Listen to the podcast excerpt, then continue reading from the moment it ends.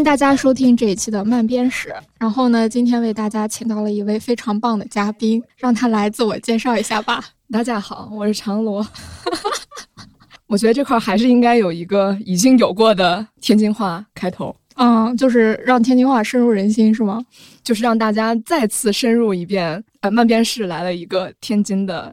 新伙伴。行，如此官方的一个自我介绍，我也不知道为什么我成为了嘉宾。哎，对你这次就应该是嘉宾。那我为什么要来漫编室做嘉宾呢？因为我刚来了两期，都是在慢慢的学会怎么做播客，好像想要把播客这件事情帮铁熊一起做起来。然后到第三期我就成为了嘉宾，可能我之后就慢慢不是负责这件事情的人，就是越来越被边缘化。让铁熊来讲一下为什么我变成了嘉宾，啊，就很正常嘛。就是我自己我自己也当过慢编史的嘉宾，对，是这样的，就是慢编史的嘉宾，某种意义上跟编不边缘化没有关系。它本质上呢，是我们就是不是单纯的一个嗯闲谈啊，或者说主持啊，或操心这个播客，而是说我要就一个问题进行大量的内容和信息的输出。嗯，也会为这些节目节目准备很多东西嘛。然后这次呢，长罗就。被我当做这个自媒体漫画领域的一个比较了解的人，嗯，邀请到了漫面试。虽然我俩天天见，是的，对，所以我就在想，让你聊自媒体漫画这个事儿，我觉得是特别顺理成章的。你自己怎么想？我觉得。也算是，因为二零零五年年底，我找了我人生第一份工作。嗯，从那个时候开始，我就一直在做自媒体漫画，大概至少做了三年时间。虽然后面我在做漫画没有在自媒体上连载，但是我也在自媒体上做了宣传，所以可以说我到漫编室工作之前的六年都跟自媒体漫画有接触。所以说，我觉得也算是个从业者吧，热热心从业者。对，哎，那你讲讲你从业的时候让你印象最深刻的一些工作或者说项目？呃，我印象最深刻的肯定是我带的第一部作品是分子互动策划制作的漫画，叫《非人哉》。嗯，然后从二零一五年的八月份上线到现在一直在连载，它的连载的稳定程度，我觉得是自媒体漫画里面。真的是首屈一指的，就是每周至少更新两到三次，到现在都是这样。那这个更新频率也保持的挺好的。这个项目它从二零一五年上线到现在几乎没有停过，而且输出非常稳定。然后它也做了大量的就是相关的创业和相关的呃横向的发展，就是说我要出系列作品啊，或者说我要做长篇作品等等这些这些尝试。我觉得整体来讲，让我通过自媒体漫画。这个渠道去了解到了中国漫画市场的一个管窥吧，等于是就不是说我从一个，比如说像出版的话，我把出版整个一个大表列下来，它就会出现各种各样的漫画，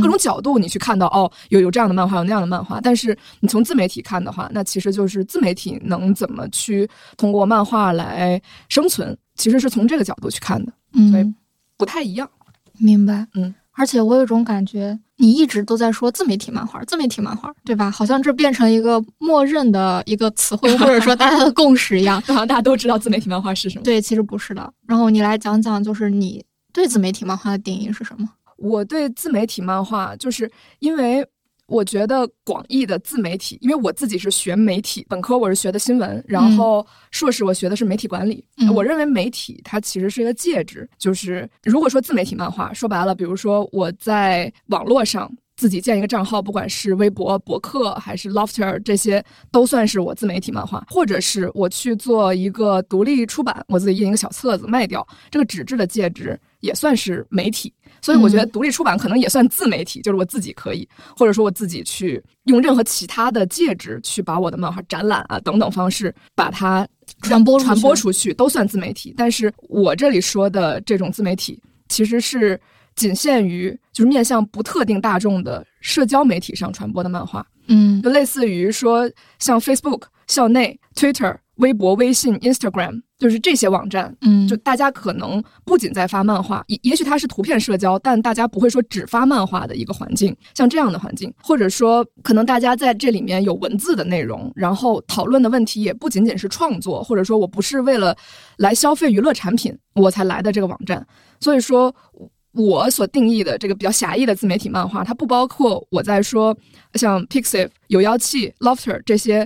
呃创作性很强的网站上，因为这样的网站你去进去看它，可能就是为了我去看内容，我可能也有一定的消费倾向去消费内容，所以这些网站可能天然的就会有一些固定的。呃，营收方式，就比如说我在 Pixiv 说 Lofter 上，我画一个东西，可能阅读我或者关注我的这些用户，等到我比如出个本子的时候，他可能有更大的几率他会来消费嘛，就是他可能就是懂得就是这种自出版的逻辑的，所以他会愿意这样去消费。但如果你要说在微博上用同样的方式，可能一一千个人关注你，但是只有比如百分之十的人理解。为什么要买这个东西？那剩下的人就是，我觉得就是来微博看一看。所以我今天能讨论的这种自媒体，可能还是这种呃更偏向于不特定大众的这种公共讨论范围内的自媒体漫画。明白了，你没有把像有妖气啊这些归进来，是因为它的公共性不够强。对，因为如果要是说在有妖气里面的话，那很显然。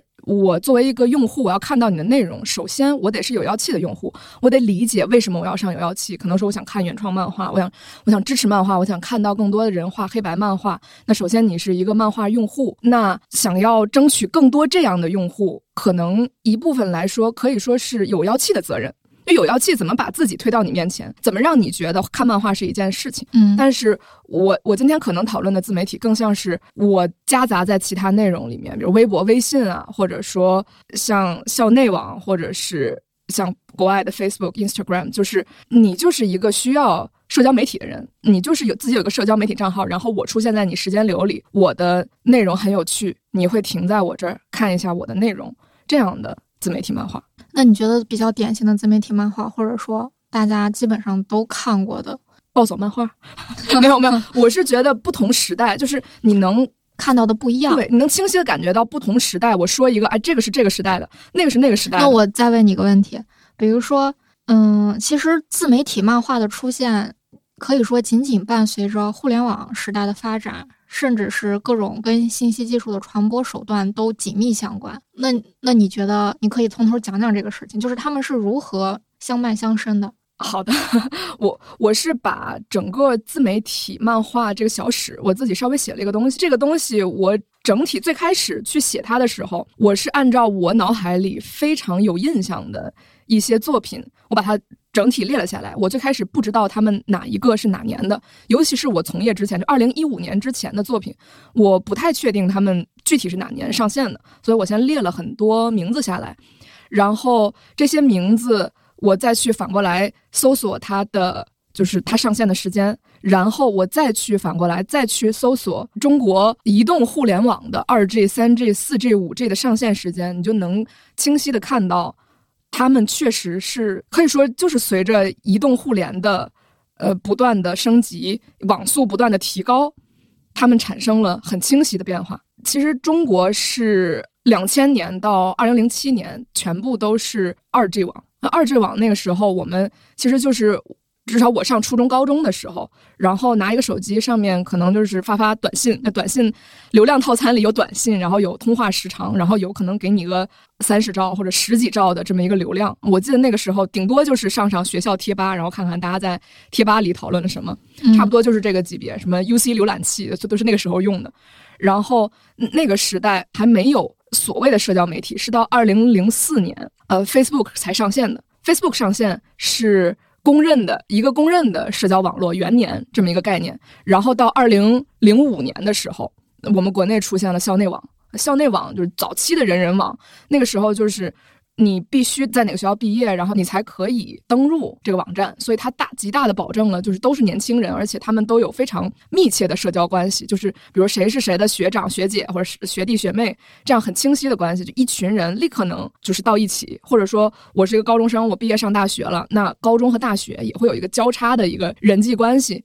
大家那个时候就会有很多互相加好友，就是说，哎，我加我认识他有十十个我认识的人，好，我去加他，可能我在学校里。本来只是见过面，我没跟他说过话的人，我在校内上，我反而能够和他成为好友，就是变成了一个整体的一个呃，就是类似于校园的社交网络，最早是那个时候，所以就是二 G 时代，我们还都是在 PC 上，所谓的自媒体或者说这种社交媒体都还在 PC 上，我们不会在手机端上看到那么多。后面会慢慢有，就是说在手机上上校内网、人人网，但是最早还是我们会登到电脑上去看。然后那个时候，这个校内网上会出现一些娱乐性质的东西，比如说什么偷菜呀，那最开始，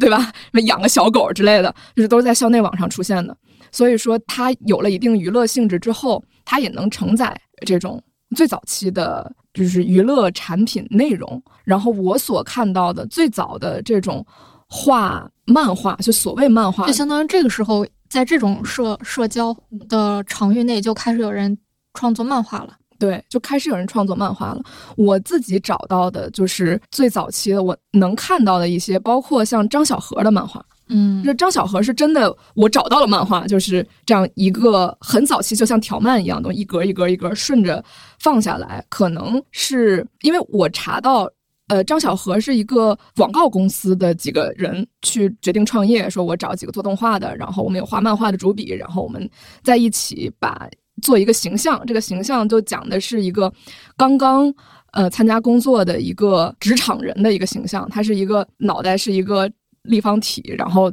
拎着一个小公文包，然后去上班。他的生活就是很很典型的一个八零后上班族的两点一线，然后生活有点单调，但是又有很多就是职场的，就是新的感受的这么一个内容。他很符合就是。比如说大学生或者大学刚毕业的这些年轻人，你想零六年他上线，那零六年那个时候正好是八零后刚工作没多久，或者对对那个时候，而且那个时候移动互联还不是那么就没有没有那么多手机，大家大家的娱乐还不在这个上面。你是哪年开始有自己的手机的？我呀，我是我们有东西叫小灵通，你知道吗？我知道啊，对我是大概初二要不初三有的一个小灵通。然后手机就晚了，我我家里人没给我买手机。嗯，那你手机什么真正开始有的时候是什么时候？快上大学了。你快你在上大学之前有过很长一段在快上大学的阶段？没有没有，我我有点，就因为我用小灵通用了很长时间，然后我记得身边的同学都在用了诺基亚分割二旋转的时候，我 还在用小灵通。小灵通，你那个小灵通是翻盖的吗？不是啊，就是背背 灯，一个橘色的背灯。好歹我的小灵通，我小灵通是翻盖的，是吗？我就是那个有内鬼停止交易，就就那么那么大的一个，就是还不是诺基亚，就是就是小灵通嘛，就是那种也不知道什么牌子，几百块钱一个吧。然后 嗯，家教比较严，但是我当时就是用我妈妈的电脑去上校内啊，上 QQ 啊。我我是我同龄的孩子们特别晚才有 QQ 的一个人。你什么时候有 QQ？高二、高三嘛，十六七岁，那大家都好几个太阳了。那你是挺晚的，我是上初二的时候。我我真的我真的挺晚的，就真的大家都太阳比别人少。那个时候在 QQ 里也没有太多的那种漫画类的图片社交，那个时候都是一些什么小清新图片社交，还有非主流文化社交。对，就是差不多这两个这两个流派吧，有别的我也不知道了。对，所以说那个时候没有太多就是用漫画这种形式来表达自己，然后可能我认为就是尤其是 PC 时代，呃，有了校内这么大的阅读量之后，因为你如果你在 QQ 空间。画一个漫画，他现在都没有现在的 QQ 空间社交性那么强，就别人给你点个赞，所有的所有人都能看到，没到这个程度。嗯，所以说那时候 QQ 空间不知道用来干嘛，QQ 空间还是很封闭的。你用它该来干嘛呢？我写中二小说呀，真的吗？真的，我现在还留着呢。我没有 QQ 空间，我后面就是有一些漫画的选题，我很枯竭的时候，我就看了那时候的 QQ 空间，觉得自己虽然写的很糟糕，但是点子不错。行吧，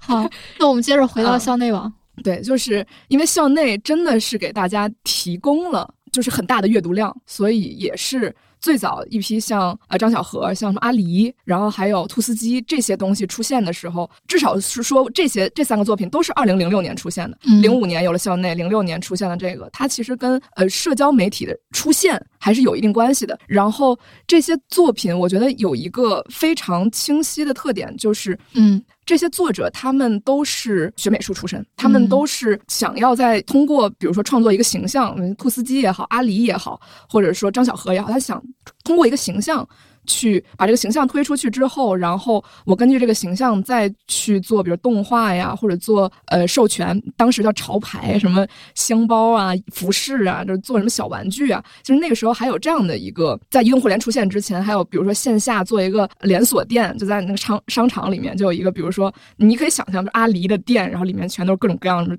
文具啊、玩具啊，什么东西都是阿狸，就那能有这样的一个一个业态，就大家也都还没有在网上购物。就可以出现这样的业态。我作为一个形象，然后这个形象呃深深受大家喜欢，火了之后，我可以直接对接一些传统的实体产业。所以本质上是带着做做玩具，本质上它是一个还是一个创业心态。我觉得或者说是一个作品心态。它以一个形象作为创业的起点。嗯，你觉得这种思路是从哪儿来的呢？我觉得其实一方面迪士尼吧，一方面三丽鸥啊，对，呃，三丽鸥就是出了 Hello Kitty，Hello Kitty，嗯嗯，等一一套，像现在懒蛋蛋等等，都是三丽鸥旗下的这种形象。哦，还有那时候还那时候还有米菲啊，对，米菲也是呃引进的嘛，就是我说国产的嘛，就是感觉大家也是看那时候好像还有流氓兔，那个应该是韩国的。我那时候记得还有史努比、加菲猫。啊，对对对，就是就很就好像那时候确实是这种形象比较的，是的，是的。比如说会出现在各种各样的东西上，文具上，周那个就是有有正版有盗版，你会明明显知道，那么十几块钱你就可以买一个盗版的，但是正版的可能要五六十这样子。嗯，所以形象这个东西，只要让人觉得深入人心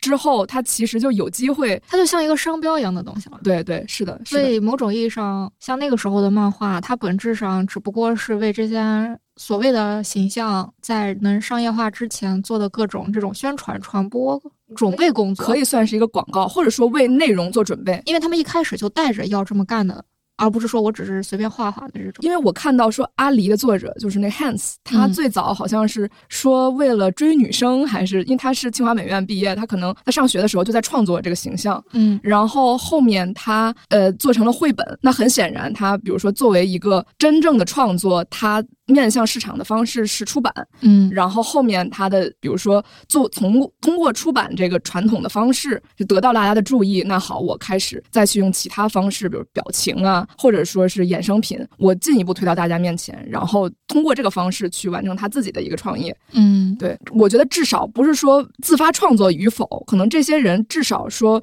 这个是我学的专业，然后我通过我的专业去进行一个创作。张小河会有更强的创业气质在里面，就是我们一上来我们要做这个事情就是创业。那兔斯基和阿里可能有一些不同的地方，但是他们都是以很专业的态度去对待这件事情。比如说，这是我的毕业设计也好，或者说我的我的。一个课的非常完整的作业也好，或者说我学了这个东西，我要通过创作去证明我的专业性。它其实是专业性很强的，我觉得那个时候。那兔斯基是一个什么？兔斯基啊，他作者叫王某某，然后是我还买过他的书呢。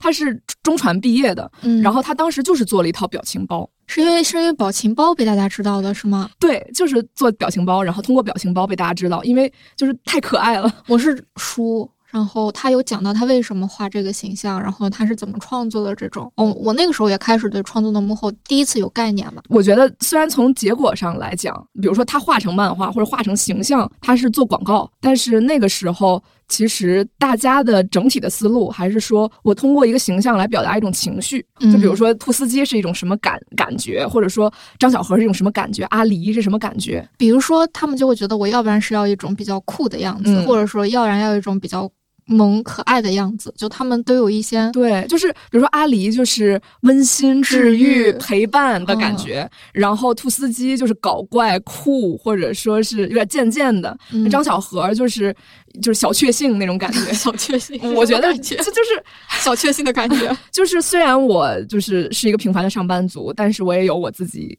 小小的快乐，这样的小小的有小伙伴，然后有我喜欢的人，这种感觉，就没相当于每种形象凝结了一种小小的价值观在里头。对，是的，所以就是寻找认同这种感受的人，所以就会喜欢他，或者说使用他，把就相当于把这个形象的标签用它来代替自己认可的标签。对，就是自我自我认同感吧。他消费的是一种情绪和自我认同，确实是这样。嗯。对，这个是嗯 PC 时代，但是 PC 时代我总结下来会感觉到，社交媒体刚出现的时候，大家都不知道能干什么，可能就是我想那个时候我刚注册微博的时候，就是我来啦，然后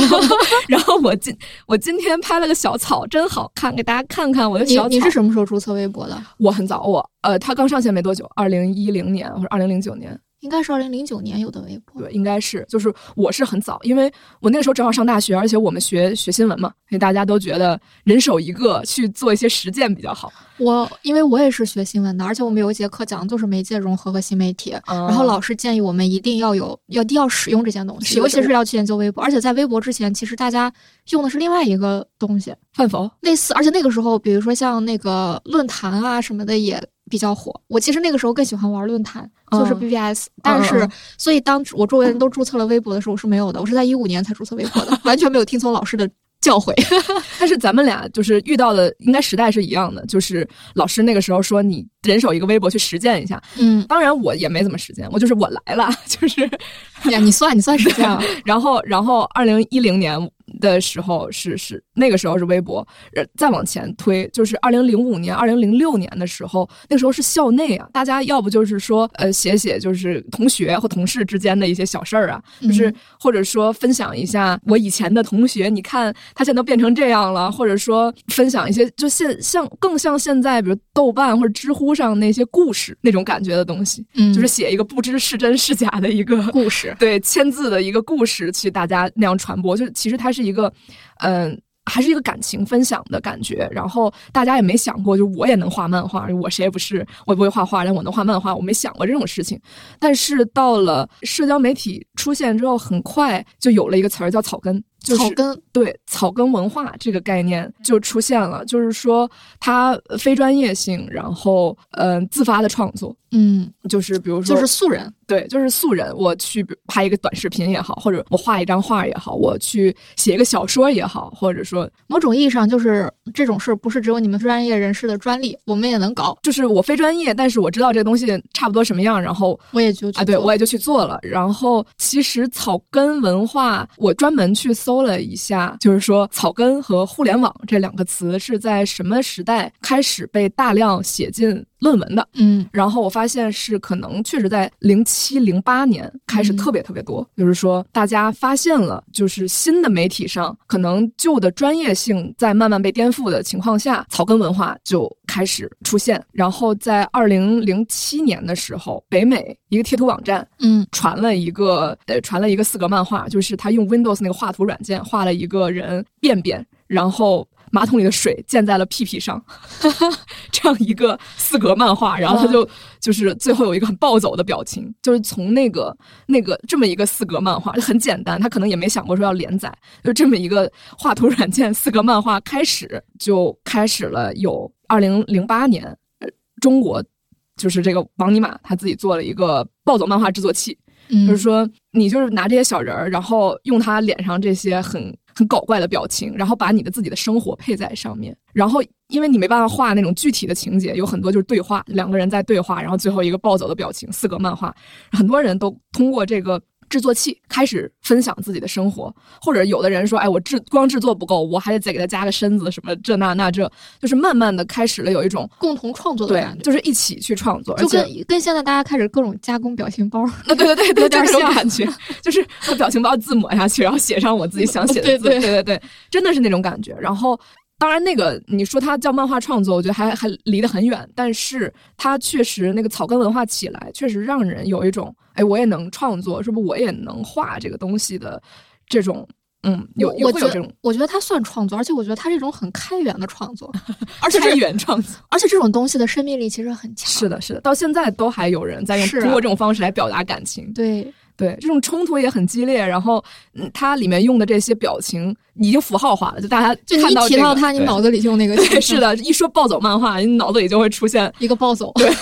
就好几个表情包就已经出现在你脑海里了。所以说，我觉得 PC PC 时代，就比如说二零零四到二零零七，或者说这这段时间吧，二零零九这段时间。你没有在手还没有在手机上去阅读图的这种习惯之前，就是零九年的这种 PC 的时状态。对，你是什么时候开始有自己的个人电脑的？就不用你，不用你妈妈，就某种上大一的时候开始有了自己的电脑。对，大一的时候，二零一零年，在那之前，就基本上就等于是我在上大上大学之前的那段时间的漫画。嗯，就是自媒体漫画，其实还是很发端的一种感觉。其实最早也有人在校内网上开始画漫画，但是，呃，比较成功的人都是在微博这一类社交平台出现了之之后，马上就转到了微博。为什么会有这种转化呢？因为微博。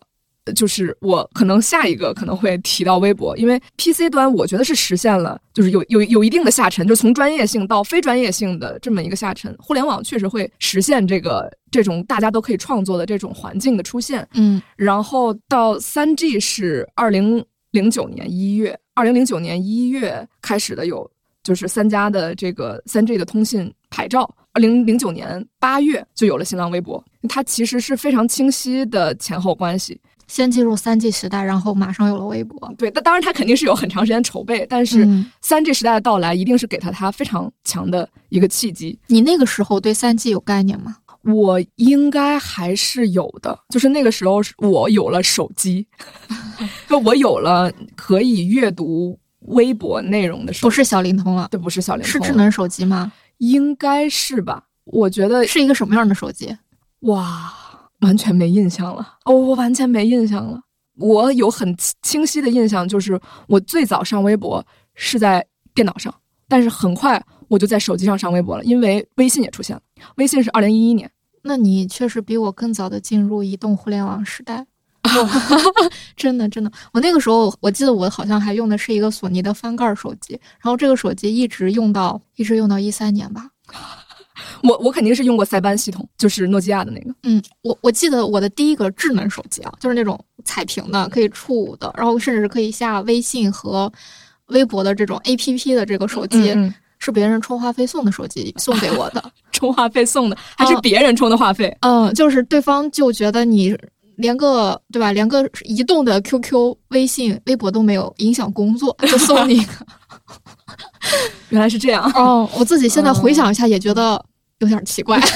我还确实是自从有了智能手机或者说智能系统之后，我好像就是跑步进入互联网时代，嗯，这种很快速的。然后三 G 网我还是印象很深刻的，因为之前就是 E，就是你二 G 的时候，他写的不是二 G，他写的一个 E，因为那个现在大家信号不好的时候，偶尔也会出现这个也是 E，哎，二 G 网，我当时以为有 E 就已经很厉害了，出现第一次出现三 G 的时候，我觉得哇。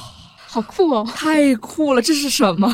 这是什么？反正我当时的感觉就是也会经常发微博，就是微博出现。刚才不是说的 PC 时代嘛，可能就是到零八年吧，然后零九年就有了三 G 网，三 G 网很快就有了呃新浪微博。新浪微博当时最大的特点是一百四十个字，对，是的，是的，一百四十个字可以配图，但只有一百四十个字。这些年下来，新浪微博就是能够发内容的长度和如何。发布如何被看到？不管是你发单张图还是发多张图，它如何被看到？改版了无数次。嗯嗯，其实你也是能看到，它甚至是以前发了不能改，现在可以改，随便改。对对对，它就是出出现了很多很多次变革。它其实也是跟大家对信息的需求、它自己的体量以及它希望推广哪类内容等等这些原因综合下来，他做了很多很多的改版。他早期的初衷和他现在实际给他带来的就变化非常大。对他自己有自己的发展发展趋势吧，因为他肯定，毕竟他也面对，比如说新浪，应该新浪微博应该是内部的管理方式和 Twitter 好像也不是很一样，嗯，所以他们的发展路径也很明显不可能。我记得那时候在用新浪微博的时候，还有其他很多别的微博，嗯，对。腾讯当时也有过微博，对，然后应该还有一些类似于微博的产品出现，这个我就不太懂了。就是这种 App 层面的产品，我就不太懂他们的。但那个时候不也不是 App，就是网站 PC 端网站，对对对，我忘了，很快就。竞争下来就是留在了这里。最早是邀请大 V 入驻嘛，嗯，就是你能跟一些名人对话，名人说一句话，你在底下推一千条，就大家都觉得好像就是我说的话，名人可以立刻看到。哦，甚至是就把很多曾经在博客时代的人就挖到微博去。那时候微博跟博客也是紧密连通的。是的，博客时代也有很多人画漫画，但是那个时候不是公共性不是很强嘛，某种意义上就只是。一个比较封闭，只有关注自己人才能看。对，是的，是的。然后呢，当进入微博时代了之后，那自媒体漫画又是怎么一个情况呢？嗯，进入微博，刚进入微博时代的时候，我感觉是，其实，在 PC 时代已经在酝酿的一些就是草根性质的作者，很快就进入了微博，像丁一晨、丁小点就他当时画的那个呃一个小形象，然后郭斯特、陈安妮，他们都是非常早，二零一一年、一二年就开始在创作他们的这种私漫画，类似，嗯。丁小点最早应该是在人人网，就是校内，后来变成了人人网之后，他在那个上面去连载自己的大学日常。嗯，然后郭斯特和撕漫画那种感觉。对，郭斯特和陈安妮，他们三个都很像。其实他们三个当时就是表达的节奏和他们创作的主题，都是我身边发生的事情，比如说我的恋爱日常或者我的上学日常，就是而且三他们三个都是女性创作者，类似于分享自己的生活。我能感觉到他们最早可能并不是说我想要出名，我想要创业那种心态去做的这个东西，因为他们三个都不是美术专业出身，他们还是有一些草根气质在里面，就是我多才多艺，然后我又有想法，又爱表达，然后。当时他们也都是，我不知道是他们一个共性，还是说当时就立人设，就是说说一下这个是一个什么九零后美女漫画家会这样说嘛？然后他们三个一个非常共同的当时的一个说法，就是说他们呃很独立、很自主，有自己的想法，然后很早年就自己想要经济独立。都会这样说他们，所以他们其实能从他们那个时候自己的形容上感觉到他们一些就那种草根啊，或者有点坚强不屈。当然不是不是说他们人草根，就是说就是说他们没有专业的背景，但是他们想要来从事就是来画漫画这件事情，就是说很很努力、很奋斗这样的这样的情绪就放在他们里面。所以当时被他们影响的一代，包括我当时在微博上经常会看到他们的漫画，你会感觉。是比较励志的，就嗯，跟之前可能那种小确幸还差一点点，就是更接地气一点。对，就是我要努力，因为当时的一个网络环境，它也会支持你，就有点那种八零后末期、九零后刚开始，嗯的刚开始上大学、刚开始要毕业的时候，就觉得我还能奋斗出来点什么东西。嗯，现从现在往前数十年之前，嗯，现在就。躺平，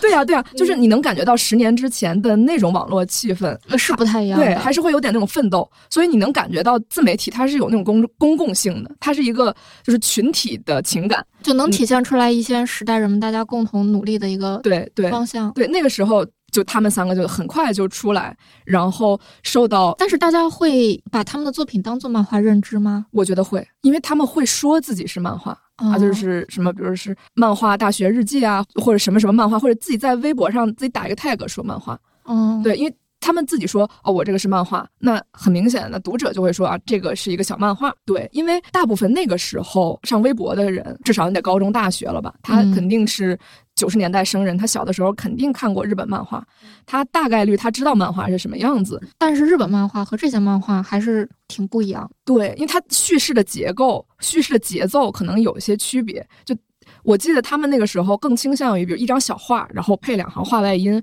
然后可能里面两个人有对话，就是说我跟你说一句，你跟我说一句，然后底下我就说，就形容一下我当时的心情。而且他会为了配合你在网上阅读它，所以他两张画中间隔的还有点远，就是你配合你从上往下滑动的那个那个节奏，某种意义上也算是调慢的一种雏形。对，我觉得算是，但他只分享自己生活，他不会说是为了一种虚构的创作去做这件。对他不是虚构的。他而且他会还是会明显说出来，我这个东西是是真事儿，就是分享我的生活，分享我是这样的一个女孩子，然后自信啊、乐观啊、努力啊，他想分享这些价值观。我觉得还是这些价值观和他们看待事物的方式，嗯，吸引到了读者，而不是说比如漫画的技法呀，或者说他们讲的主题的，就是靠内容。对，是的。但是你能看到，就比如说像 PC 时代这几个作者，他比较专业性，像阿狸，他最早不是做绘本吗？嗯，后来他做了动画。然后他也有了，就是梦之城这个公司，他们现在的逻辑就是说，我去生产和呃购买更多的就是形象，比如说现在罗小黑是梦之城在运营，嗯，就是说我把这个形象买过来，然后我按照我比如说做玩具啊，或者说做传统的这一些什么箱包，我我帮你运营，我去运营，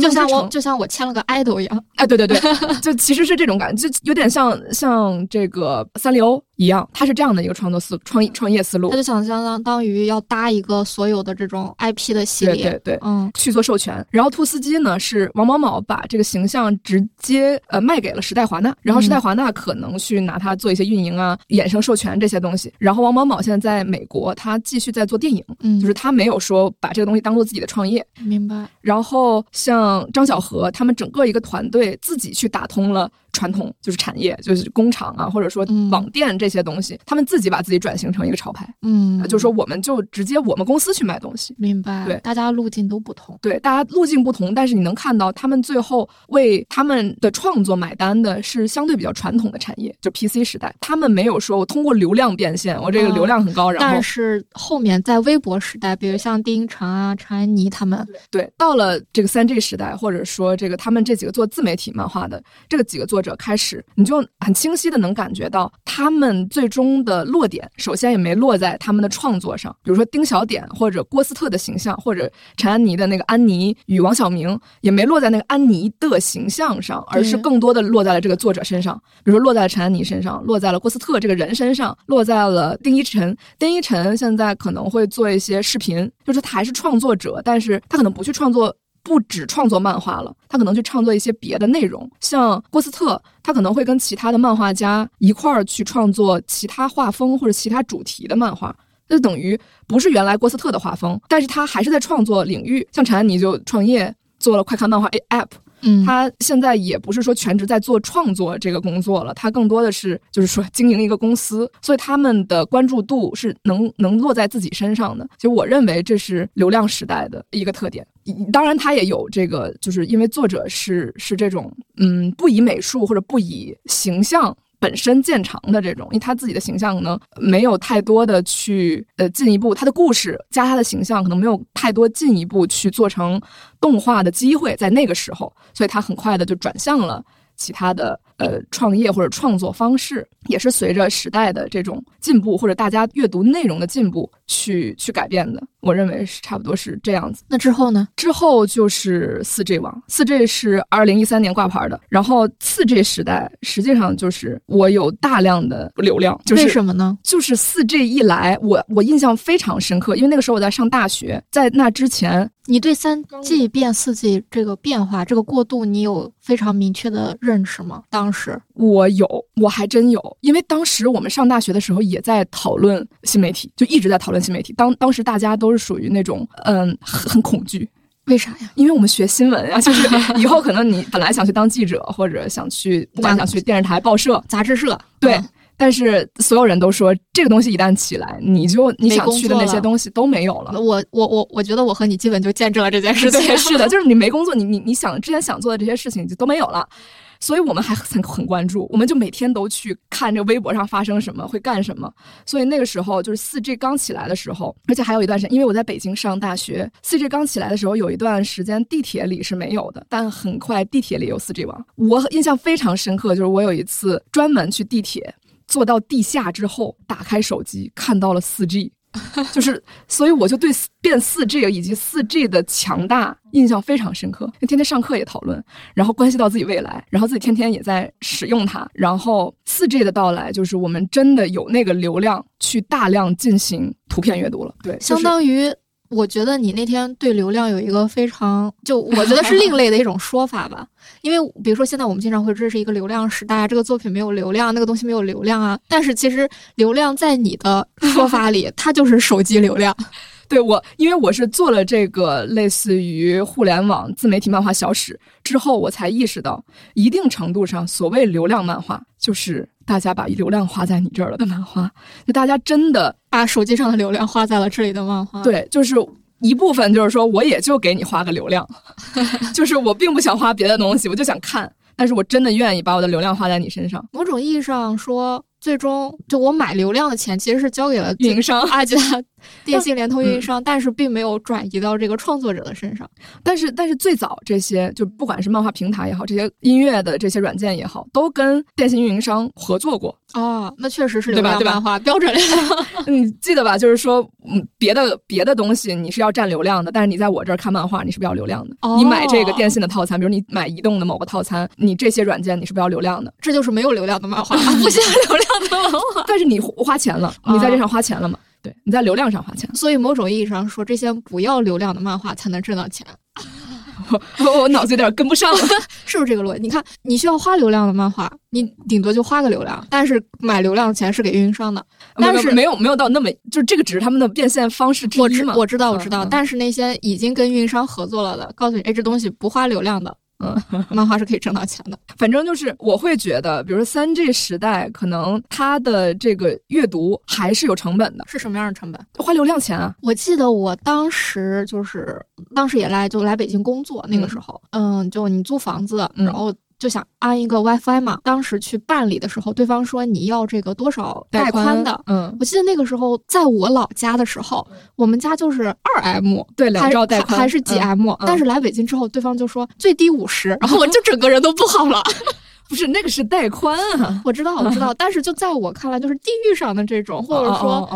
那个时候，比如说这是四年前，没想到网速这么快。啊，网速能这么快，震惊了，震惊了。反正我我当时就有印象，就是有段时间是看图，你点开之前你要琢磨一下，就是它上面有一个这个图多大，嗯，就会告诉你这个图多大，然后让你自己去思考一下，要不要把它下下来。确实会底下会说，那对那时候你点开一个文章都会多图注意，对长图预警，就是你你你想想好，就是这样子。要不要点？对，所以那个时候你也很难通过这个去获得大量的阅读。在流量，就比如说在流量没有那么多的时候，读图就是一件比较奢侈的事情。对，你一旦读图的人少。那很明显，你可能就很难去积累那么多的阅读，你也很难就是真的把这个东西当成一个事业去做。嗯，就是说我要靠这个事情给很多人看到，然后我要去通过这个事情赚钱，很难，就是不通的一条路。但是你也能看到，就是三 G 时代出现的这些漫画家，比如自己做私漫画也好，什么也好，他们其实就是凭凭借自己就想分享生活呀，或者是也是看看到了机会。首先，因为毕竟你没有没有手机，你还有电脑呢。反正我能看到，嗯，然后通。过这个机会去抓住了自己的读者，然后完成了自己就是事业的一个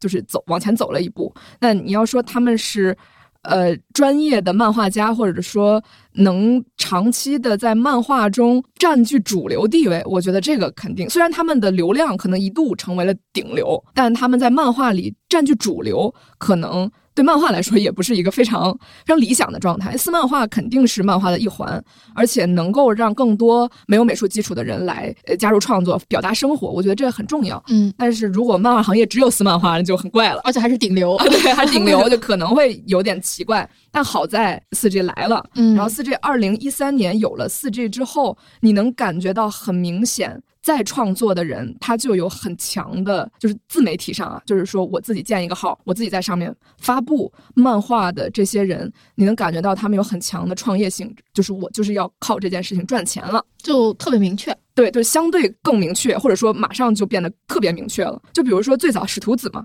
在网上发那个什么豪学乱斗，就有点像文豪野犬那种感觉，就是什么一一群大文豪在那儿打，对，在那儿打。然后因为使徒子是像就是清华毕业上哈佛这种就是顶配的大学霸，根本不是说这个他不是他的主业，那他就很喜欢漫画，而而且脑洞也很大，然后他也非常咱们现在叫蹭热点嘛。其实那个时候估计也叫就是蹭热点，他就是会画一些小东西去回应一些公共话题。最早是可能会比较琐碎，然后他单独发一篇，不是说那种非常稳定的状态下总有单独的，总有单独的，而是他会发一些脑洞，发一些自己对这个就是公众议题的反馈。因为那时候大家能读图了，其实有人去画这种小漫画，就一下子就出来，就是有点那种报纸漫画家一样。就你在大量的信息流里面，比如讨论一个，比如说当时我记得南京那个青奥会的那个二胡卵子，就是就这种东西，然后大家就觉得这东西好怪啊，长得，然后就大家就去分享，然后就有人去画。其实，在这种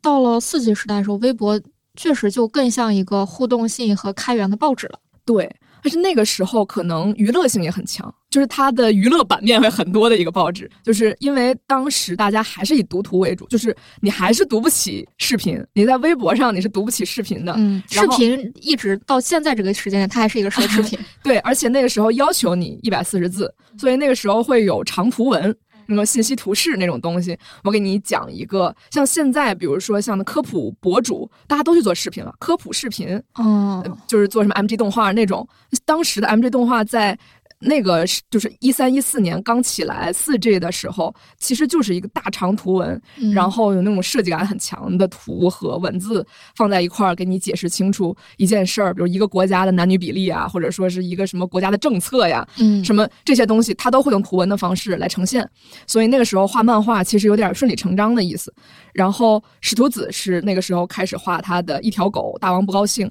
他自己其实有一点点那种草根的感觉，因为他不是纯这种商业美术这种专业毕业的，但他毕竟学建筑嘛，谁知道？我不知道，也许有关吧。呃，之前他做这个事情也是当做一个。副业的创业，他还是做创业的一个思路，最后建了图子文化，然后也是不断在出漫画。同时代的话，有 R C 的大理寺日志和木星社的十九天 S Q。二零一三年、一四年的时候出现这些作品，R C 也是专业的人士毕业，然后他当时最早是，他最早是画。狄仁杰的同人，然后画着画着，他就画成了一个原创作品，也就是现在的大理寺日志。等一下，画同人这件事情，目前在中国它是一个什么样的状态？比如在日本，它其实还是处在一个比较暧昧的、模糊的、灰色的状态，都一样的。在我们这也是都一样的，因为。版权的授权你肯定是没有拿到，如果是拿到，可能也是一个口头授权，就是作者我就同意你这么干了。对，可能像我之前在非人哉工作的时候，我们可能会自己做了一个叫非人哉同人主页，然后我们自己置顶，就是说我们的非商业同人是授权开放授权，你随便画。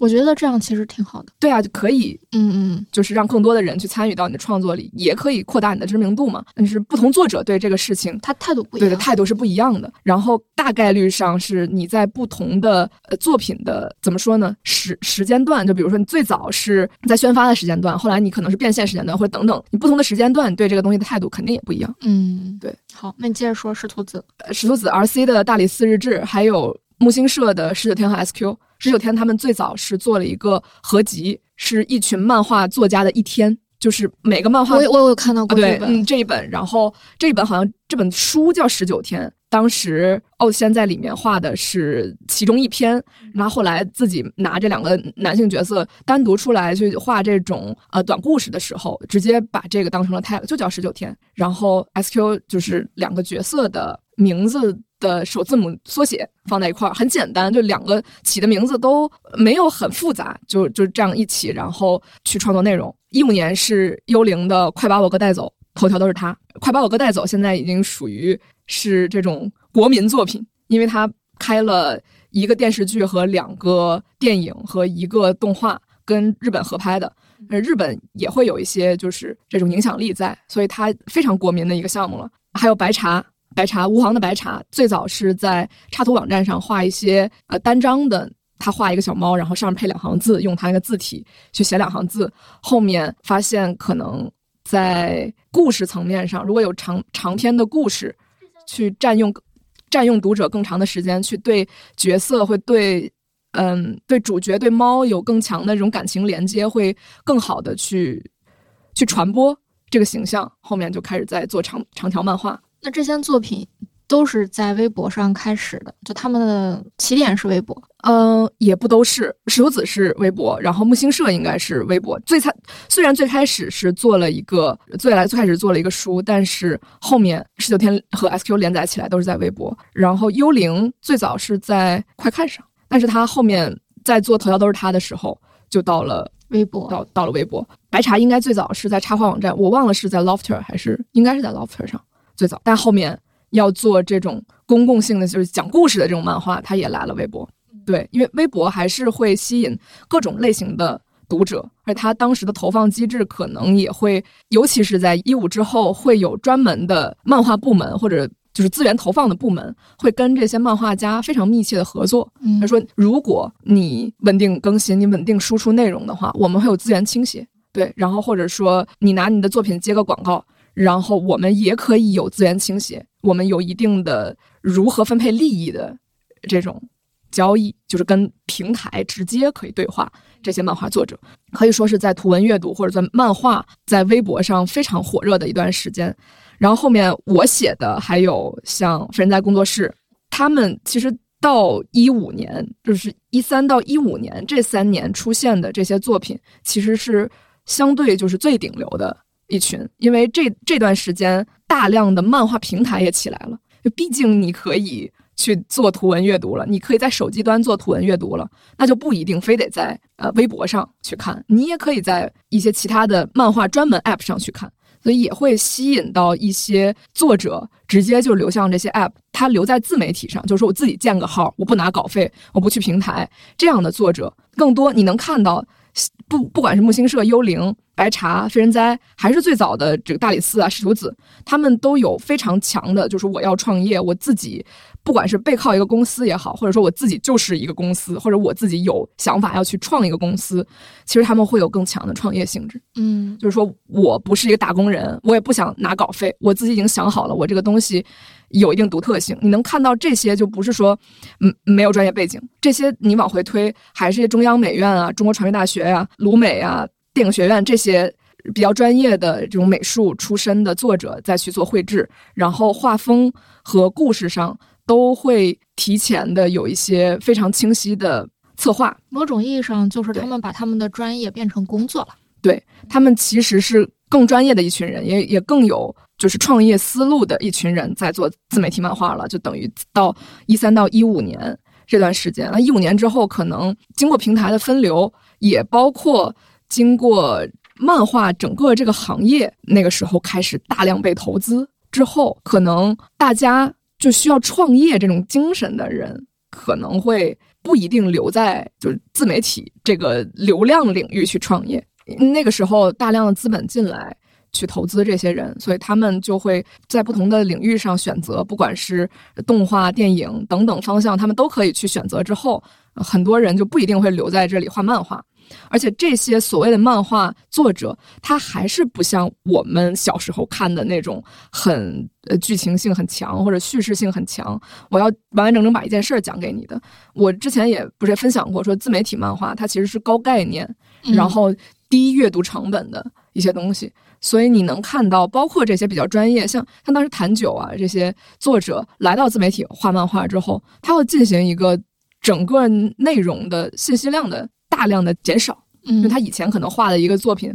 设定很多，然后剧情很丰富，但你在自媒体上，因为你更像报纸漫画，报纸漫画是不会说我给你一整版，然后你连载，除非你天天订阅，你才能看到我这个整个故事什么样子。现在不是那样，就是夹杂在大量的信息里面，你也不一定能连着看，所以他们需要做的很简单，每次都给你一个相同的刺激，然后刺激你下次还想看我的东西，只要看到我，你就点开我。你不一定要要求你是连续的或者是顺序的去看自媒体漫画，在那个时候其实是遇到这个问题。再往后，就是因为资本已经洗礼一圈了，然后大家也去了漫画平台，也试过一圈之后，在一七一八年后面也会出现一些漫画，像肖新宇之后做的《绝顶》是一七年上线的。我之前跟同事聊，可能大家都觉得《绝顶》它很晚才出现，一七年五年之前做的漫画，它可能是在。自媒体，尤其微博上，最后一波能够得到相当流量的这种连连载漫画，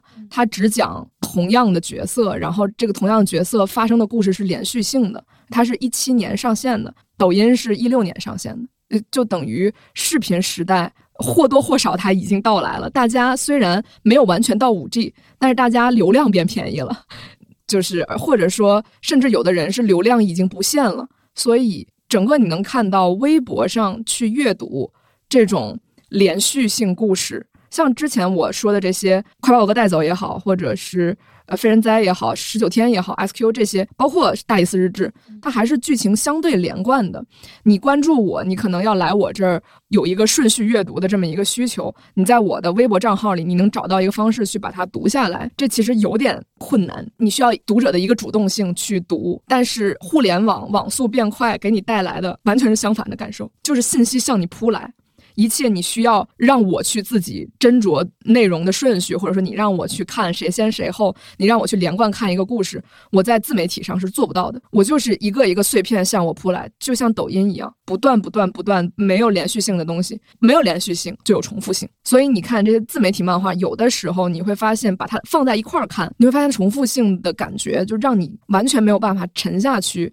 把它看完。有的时候会发生这样的事情。所以说到二零一七年之后。你就很难再看到这种自媒体漫画在微博这种平台上获得非常好的流量了。嗯，然后再往后看，其实你能看到在抖音上有一些作品出了漫画，我还真的下了抖音去里面看了一下，就是有些作品它真的是就一格一格的画，然后把它做成动态的，配上音效，配上一个小音乐，然后每一画都是一个小视频，最后它能够把这个东西出成漫画。因为它就是按照漫画画的，虽然不一定是像咱们这种就是指定非常清晰的大小格的这种，它就格子都一样大。它最开始就是画了个格，然后它的运镜就是从左运到右，从右运到左，放大缩小，它确实还是按照画来画的。后面还有更多就是做抖音上动画的人也出流量很高的作品，其实类型上其实更像是这种最早期的，像像。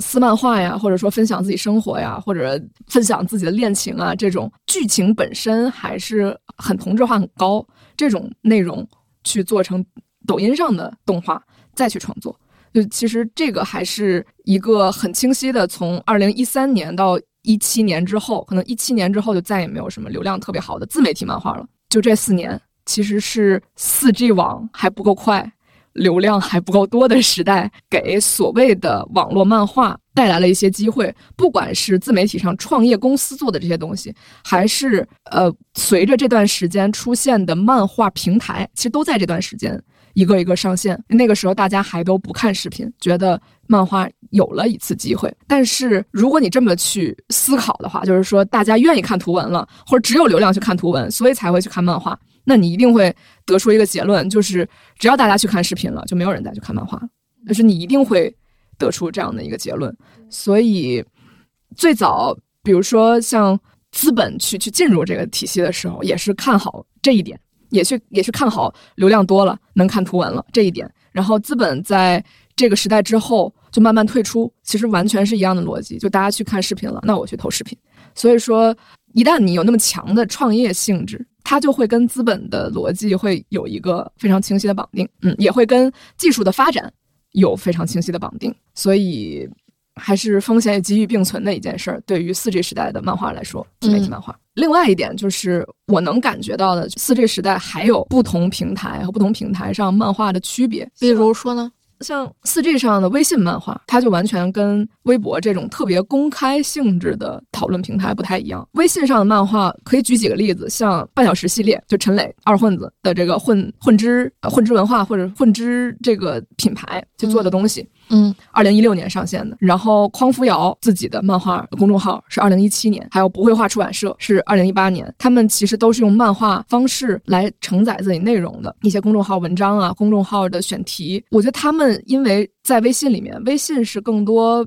就是熟人社交，或者说是大家要表现真实的自己，就是你也知道我是谁，我也知道你是谁的可能性更高的一个环境。对，可能大家更多去表现自己的。知识就是说我在看什么知识性的东西，或者说我最近是什么感情，所以在微信里的这些漫画更多的是承载他们想要分享自己的情绪，就更像是最早的那种情情感认同式的转发，或者是知识认同式。比如说我我今天看这个半小时读三国，或者半小时给你讲区块链，我我就跟大家分享一下，我终于知道什么叫区块链了，你也来看看，就差不多是这样的内容。所以微信上。的漫画对于画这件事情的要求，我认为一直不是特别高，除非是那种专门的漫画的公众号，就是我就是刷发漫画的公众号，只有很小众的人在阅读，固定的人在阅读。那些所谓靠流量去做公众号的，其实他对画这一层面的要求始终没有微博上高，因为它的商业性价值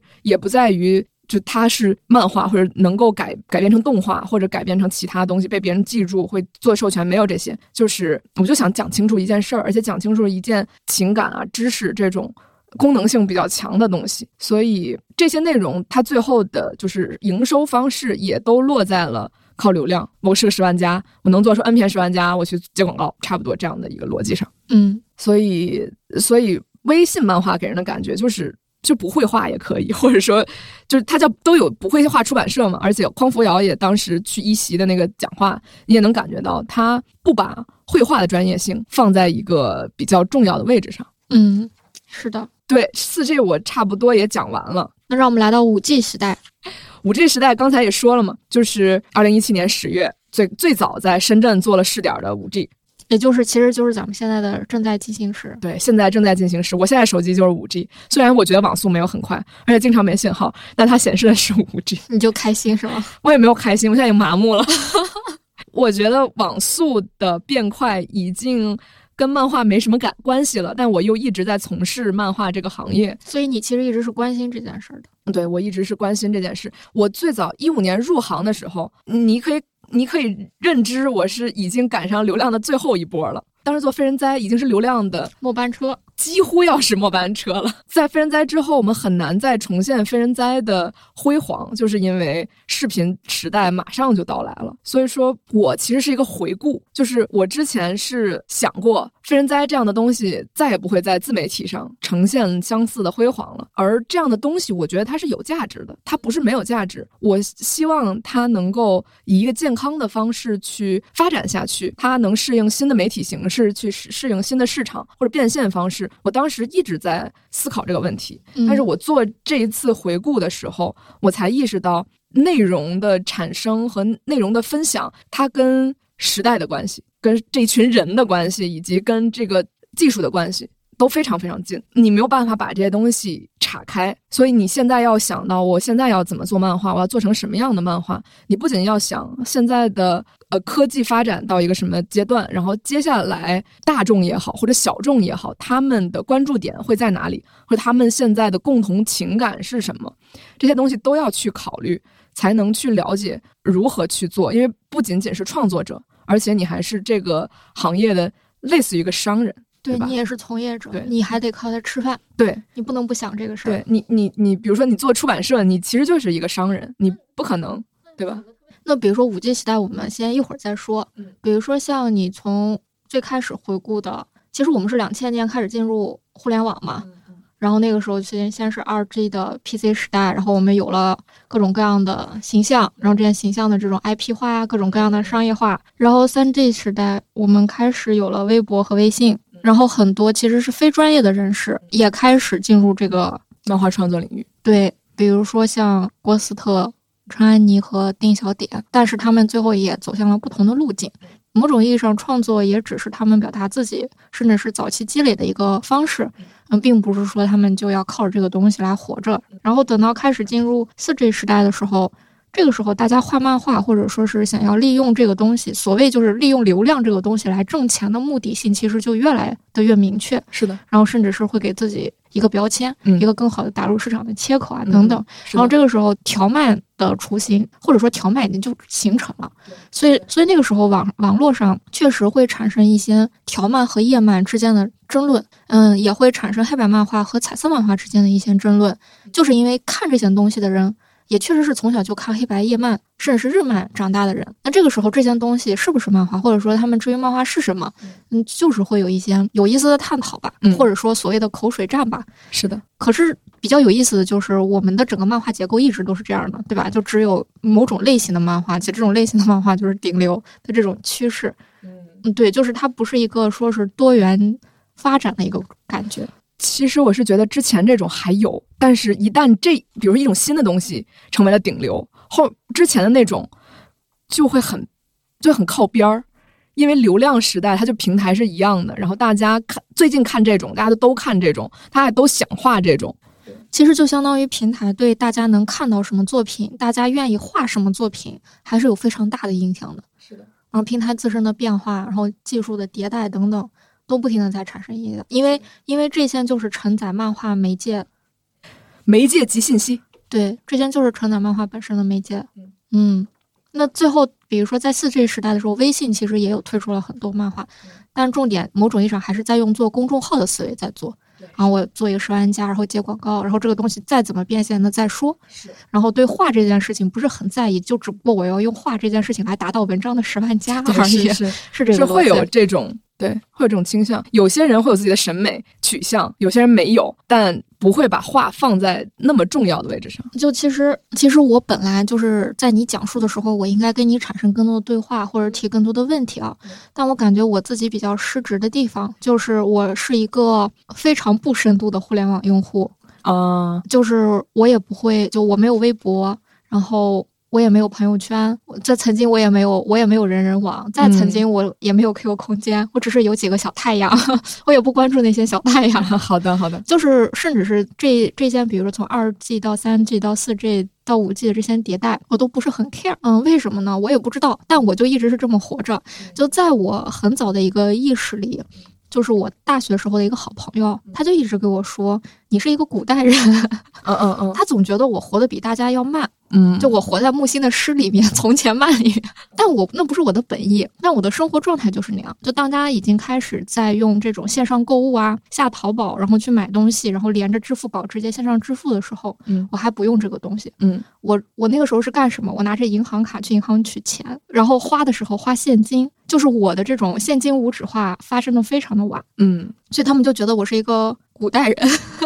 就是跟互联网这个整个这个体系发生的关系都比较少，也比较晚。对，就像很多人就是喜欢我要走在那个尖尖上，对吧？我要比他更快，我要时刻关注新动向。五 G 会带来什么？现在大家已经开始讨论元宇宙了，对吧？就进入这个模式的时候，我真的就是不关心。我觉得可能有两个原因吧。然后第一个原因是因为可能跟我对互联网的态度有关系。嗯，我对他一直是有点排斥的。嗯嗯，甚至是觉得他的热闹和我有什么关系？为什么会这样？我就我不想参与，我也不想去分一杯羹，我就觉得没关系。我就为是从什么时候开始感觉到自己这样想的？嗯，是我现在开始觉得我跟他有关系之后，我产生了这种强烈的对比，让我意识到我曾经原来觉得他和我没关系。哦，嗯。我那时候也没有觉得他，那时候他在我的这个为什么，就是因为我不用这些社交媒体，嗯，你跟你的朋友就是打电话，或者是那时候我们还写信，嗯嗯嗯，甚至是发，就现在当然就是发微信什么的，但是我们的主要交流也不是在微信上，我们在微信上基本上都大长段大长段的发东西，然后要不然就是当面，要不然就是打电话。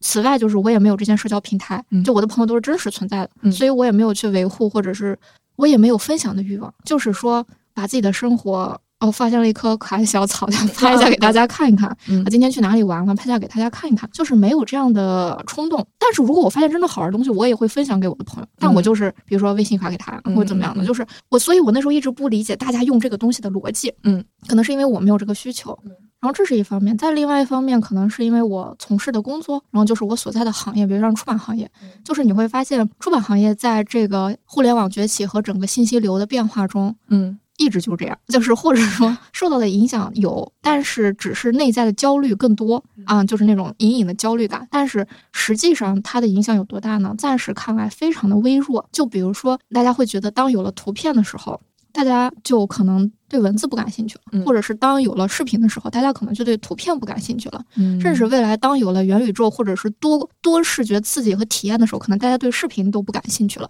就他们在这样一个模式下，可是我的思考模式是：就无论时间怎么变，无论技术怎么变，嗯，人们对内容，就是不管这个内容是用什么承载的，人们对内容、对好内容、对深度的情感的。然后包括知识的探索的，然后灵魂的渴望的东西都不会变。嗯，那这个东西就是，嗯，也是出版行业的核心。就我们就是用不，我们用，但虽然用不了视频啊，但基本上文字和图片就是我们常用的媒介手段。然后用各种各样的排列组合去完成刚才说的那件事情，会所以就会在这种情况下也没有那么的焦灼，说互联网的变化要要翻天还是要什么。但是呢，为什么现在开始觉得有关系了？然后也因此意识到曾经的没有关系。嗯嗯嗯嗯，就是开始做慢面试了。当开始做慢面试之后，慢面试要有微博，那这个时候呢，我就得发微博。我很痛苦于我要发什么。比如说，很多人说，哎，你可以给大家分享一下慢面试的日常啊。我说这有什么好分享的？大家为什么要关心这个？再比如说，那你其实这一点我很同意，我也不觉得这个东西真的值得经常分享。然后或者有人说，那你就随便发一点，嗯，就是比如说漫面史的一些新书的资讯啊、介绍啊这种，我就会觉得那这看起来就就是个广告号嘛，他就一直在发自己产品的内容什么的。嗯，那当然你可以把它做的很有趣，但是呢，它本质上它还是这个东西。那这个时候有那么多有意思的东西可以让人关注，对吧？有那么多有意思的好的号让人关注，他为啥关注你呢？对吧？你何德何能？那这个时候就又陷入了一种，那我发啥？嗯嗯嗯，然后就后面慢慢的我就又回归了我。擅长的思维模式，嗯，或者就又回归出版领域的逻辑，嗯，就是我发我发好内容就行了。就我不管是，假如说它也许是一个很简单的日常，也许是我的一个想法，再或者是我们产生的就这种播客，然后再比如说是我们写的文章，嗯，它都是内容啊。它也许是视频，也许是呃图片，然后也许是图文，也许只是纯文字，嗯，它们来自于不同的媒介。可能在这个时代，大家就会觉得那视频肯定更好，怎么样？但在我看来，文字同样不会缺席。图片也不会缺席，嗯，他们只要是好的，在我看来就 OK 了。所以导致结果就是很多人会说，你为什么把一个微博运营的那么重，就把微博发的那么重？他说你发点轻巧的东西嘛，我就说轻巧的东西在我看来不够好呀。所以慢慢是我那天我那天看了一下，我自己有点震惊，就是他到现在为止才发了一百多条微博，就咱俩已经这么多年了，可能有些人一年就得发一甚至上千条微博。我这一点，我觉得我比较同意你的思路，因为我的微博已经可能是一五年一五年做的，我大概发了不到一千条微博，到现在也很少。是因为其实我是觉得做新媒体和做传统媒体，它总的来讲是殊途同归的。包括像五 G 到来了之后，流量走向的地方。它其实是一个是一个新的媒体形式必经之路，不管是一 G、二 G、三 G、四 G、五 G，还是 PC 的校内微博、微信也好，或者现在抖音也好，它最早它要大量的积累用户的时候，包括你最开始做报纸，甚至最开始做印刷的时候，我相信都会有大量积累这种产品用户的这么一个过程。比如说我最开始有有印刷，我印一堆圣经，就是它有一个东西是最早承载着把这种媒介推广出去的力量的东西。所以说那个时候大家会说，你不管你发什么，你就要多发；你不管你怎么怎么样，你要经常出现在别人眼前。你这么说，出版的话，纸张、油墨是你的载体，嗯，那新媒体的话，手机终端和信号就是你的载体，这是物质载体，这是真正存在的物质，嗯，载体。本身来讲，它并不是虚的。它是真实存在的，有有物理性质的一种载体，只不过它迭代的速度实在是太快了，所以大家会不断的关注新的媒体上应该如何出现内容，应该如何积累用户。就每一个新媒体，我都要以一次大量的流量洗刷，大量的流量洗刷。就你三三年写本圣经，差不多这种感觉，就是大家没有时间去让它多样化。你会发现，所有人都在想着我要做同质化很高的东西，然后大家都喜欢这个东西，我把这种媒介推广出去再说。但是这个就是互联网网速快速增加，同时没有办法去完成的一件事情。就是比如说微博，可能现在到五 G 时代到来了之后，大量的流量、大量的嗯娱乐性的担当都给了抖音，你就去看视频。那微博上也是都在视频上，你去看视频，B 站你去看视频。那像微博最擅长的一百四十字也好，或者说配张图也好，这种东西它未来会不存在吗？就像咱们二 G、三 G 以来说的，不管是暴走漫画，它会不存在吗？或者私漫画它会不存在吗？或者是这种比如四格漫画，我相信它不会不存在，它只会回到它原来差不多的那个位置上去，因为它曾经在大量。做流量的那个时代里，去承担了流量的这个重担，相当于在每一个流量的时代更新的时候，他们需要去重新为一个媒体，就或为一个媒介建立更广泛的普及，就是某种意义上就是先把它铺出去。但是铺完了之后，当要开始为铺的东西。打基础做内容的时候，又进入下一个东西，对，然后再接着铺，对，所以说我相信人就是这种这个行业的内容创作者会非常清晰的分为两类，嗯，一类是我要追随着新媒体去追随铺新媒体的这个过程，获得流量，通过流量来变现，嗯，我相信未来会直接变成我有流量，我直接带货，嗯，很清晰，我直接卖东西，我才不要中间那些搞广告，广告都没用了。我就买东西，对不对？这个是一个方向。另外一个方向就是有好内容就发，没好内容就算。因为好内容，我相信未来会做得越来越精，然后它的规模体量会稍微更轻一点。因为你不能指望一个百人的公司去做漫画，然后做出一个百人的精品漫画就一部，然后在那挣钱，就几乎不太可能有这样的这种大规模，像像能做成像。日本或者美国那种大社做的作品一样，因为你承担不了这样的成本，在新媒体上，你在传统媒体上，你暂时也承担不了这样的成本。你要等待市场去足够大的容量去消费你这个东西，或者有可能互联网这种媒体就会把优质内容的消费者。变少就不会有那种大众一块儿去消费某种优质内容的那种倾向，除非它是一个官方性质的。那否则，像我们私营的去做一些非常优质的内容，它的受众可能一定程度上就是会缩小，然后它的创作团队缩小，它的成本缩小，这样才能保证它的精度。就像你说的，做重一点或者做少一点，其实这个是合理的，因为你的成本有限，因为你的人员有限，因为你要把更多的精力放在做内容上。那这些东西其实是。相互相互影响的，所谓的不管发什么都要发发一点，然后不断出现在大家面前这件事情，它的价值量，我相信是在慢慢减少，尤其是在内容行业。如果你能做出一个好东西来，让所有人都想转发，三个月才能做一次，那你就三个月做一次，你真的没必要说就是连续的那么去发。因为我在自媒体行业做了这么长时间，我最后的结论就是这样。嗯，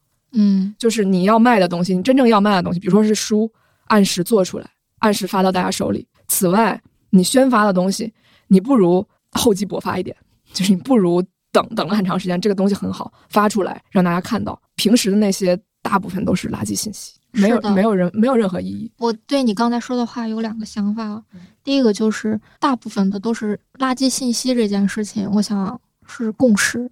对吧？嗯嗯，然后它的延伸就是该怎么解释？你就说在这种大量铺，比如说我在这个媒介迭代或信息迭代的时候，我就要向大量铺。那你要铺，那因为这就比如说这几，也许这就是我们的饭碗，这就是我们要做的事情。嗯，那你就要多做，让大家看到你，看到你。然后或者说我就不管用什么方式，我要把你留在这儿，留在这儿。但是所有的人都这么干的时候，它就是恶性竞争呀。你就发现到处都是信息，所有人都想留住你，但问题是，他把你留下干嘛呢？然后你看到的东西都是什么呢？然后。导致的第二个问题就是，你说互联网可能会让优质内容的读者变少，或者是需要优质内容的用嗯人变少。我觉得是正相反。嗯，首先第一点，我觉得一个人他一旦长成了，他其实很难变化。嗯，对吧？嗯，比如说你从小，如果你有。阅读漫画的习惯，或者说你有深度阅读的习惯，嗯，或者是你对一些东西就是有一些自己的信念，嗯，或者说执着，你其实挺难马上变的，嗯，你其实干的事情就特别简单，就是去四处寻找，或者说去碰到、吸收那些你想要的、你喜欢的、你信仰的东西，它就是一个模式。就但是，假如说你在互联网这个环境里，你发现它没有这个东西，就你找不到的时候，你就去别的地方找了。你也不会说互，你也不是说互联网不提供给你这个东西，你就要被它同化和驯化。我明白了，很多人会觉得互联网会驯化这些人，让他们变成一个从我要看好东西的人变成一个我就看看这儿就可以了。我觉得这是一种就不了解人，就是他他也许会在这个过程中让这些人产生一些迷醉感，或者说，哎，我发现哎这东西很方便，或者他确实也提供给了我一些我想要的，但问题就是他想要的东西没有变，他还想要他想要的那些，但互联网只能满足其中一部分，大量的都还满足不了。这个时候他就两条路，要不然我就接着寻找，要不然我就放弃了。但是不代表他会被这个东西驯化，变成一个我不需要这种东西的人。这个我还真没有办法说，在没有数据支持的情况下支持或者反对你这个见解。然后第二个呢，就是呃，为什么大家看到的是那么巨大的流量？嗯，就是为什么感觉好像以前大家不看这个，为什么现在还？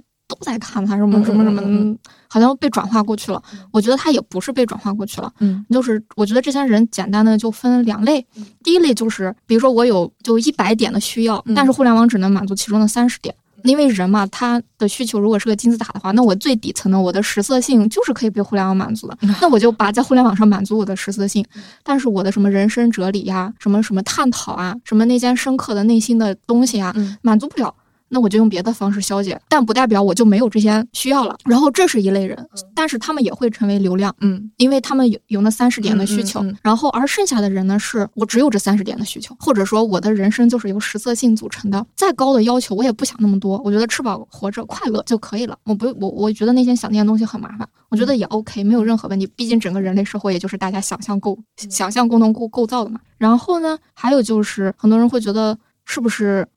该怎么解释呢？就是因为是这样的，就是在很早以前，你就想我们新中国成立多少年？七十三年，嗯，很年轻，对吧？然后你知道我们在建国的时候，我们将近有百分之九十的人口是文盲，对，你就想想这个人口的迭代和这百分之九十的文盲。到现在这样一个技术体量和人口素质和大家对时代的理解上，某种意义上说，我记得之前和徐老师聊的时候，他就说，即便你不给他短视频，然后你不给他那些娱乐的东西，他也不会去深度阅读干嘛，他就去打台球啊，去蹲在马马路边吹牛皮。对，就某种意义上说，他这件东西的出现，反倒变成了一个让他们能用更轻松、更便捷的方式。去进入一个入口的东西，比如说我以前对这个东西不感兴趣，但刚好刷到了，我看一下啊，也许它有意思，也许它留下了，也许他就继续刷这个东西，无所谓。嗯，我觉得这是整个流量池的本质，嗯，而不是说我们把人变成了这个样子。我有三点要说，首先，嗯。第一点是在于以前这些人，比如说他不上网，村里没网，对，就跟我不通网，就跟我一样，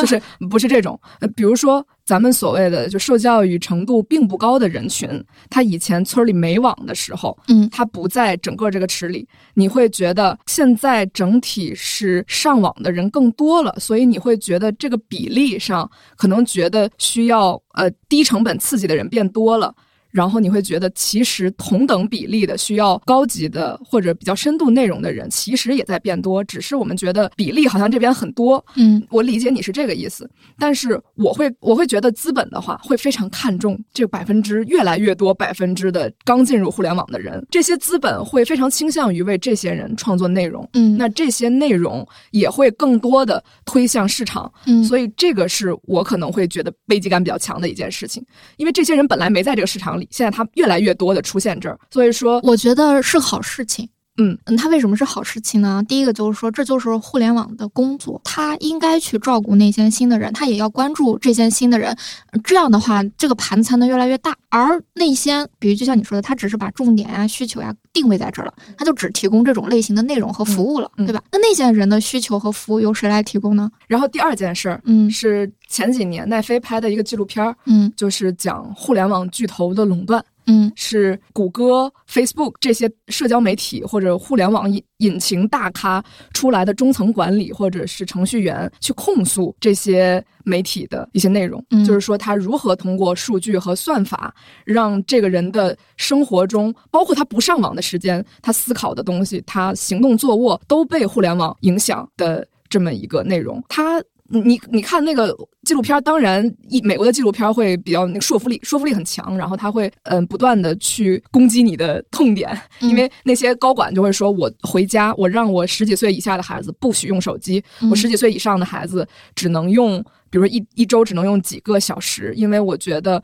不管。他的受到的教育，他受到是我这种精英教育，我什么哈佛、斯坦福毕业的，然后他是我的孩子，只要他上网，他跟他的同学一起在那儿上网，他就一定会面临着更高可能性的整容或者自残或者抑郁或者参与一些暴力行动，他会面临更高的这种可能性，因为互联网是没有让大家遵循道德的这种智慧，只是让大家变得偏激。然后，所以他们才会有这么一个纪录片儿，说这些互联网大头、互联网巨头，然后移动运营商、互联网大头、互联网大头、互联网巨头、移动运营商，呃，给大家带来了这种你的生活方式、你思考方式、你每天脑子里想的东西的变化。就是因为，比如说，我关注的是某个议题，这是一个很公共的议题，也是一个值得深入思考的议题，但是我从互联网接收的这些内容，让我没有办法。去冷静思考，我气死了，就是就是到这种程度，它会让你的愤怒程度一直在一个什么高度，或者说你的焦虑程度一直在一个什么高度，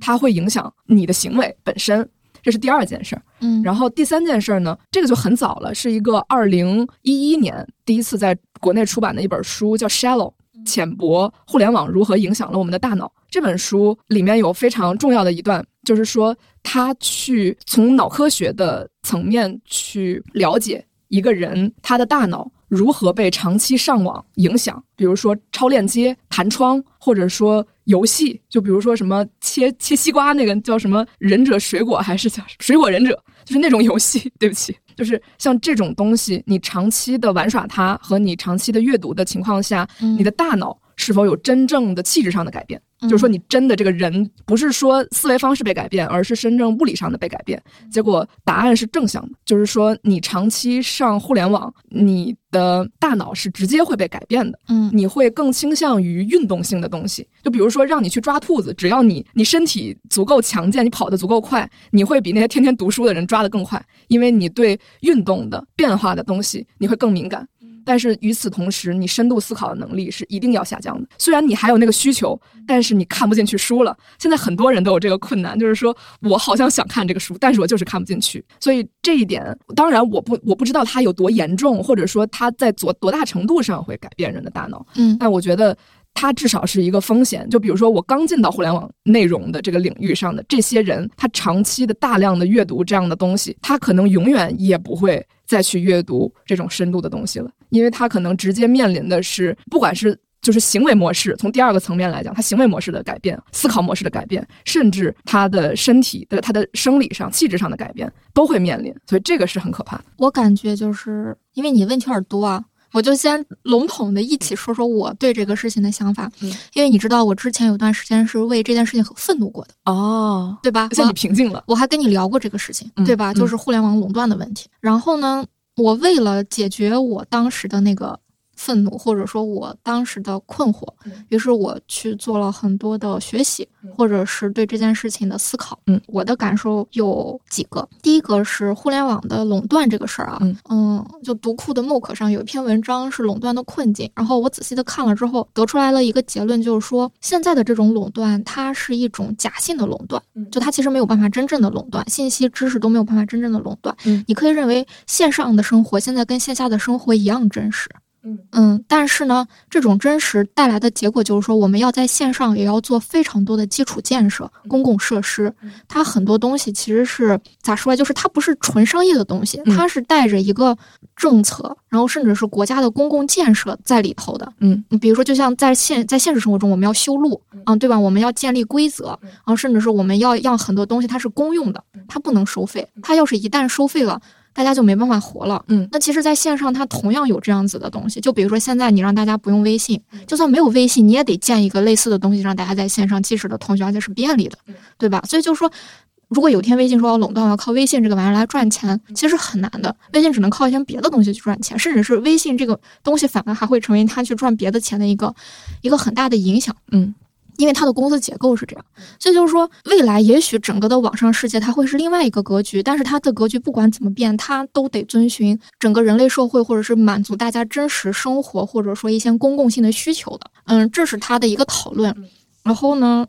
第二个我觉得就是说，你说人的大脑会被改变，比如说被这些浅薄的信息、知识，嗯，那没有知识，或者天天的就是想要对吧？嗯，忽悠你、督查你这那的，对吧？嗯，我觉得这个。当你在说出这个话的时候，当你看到这些纪录片的时候，看到那些博主们在讨论这个问题的时候，看到有人发出来说“我好痛苦，我想深度阅读，但我已经没有这个习惯”的时候，这是一件好，又是一件好事儿。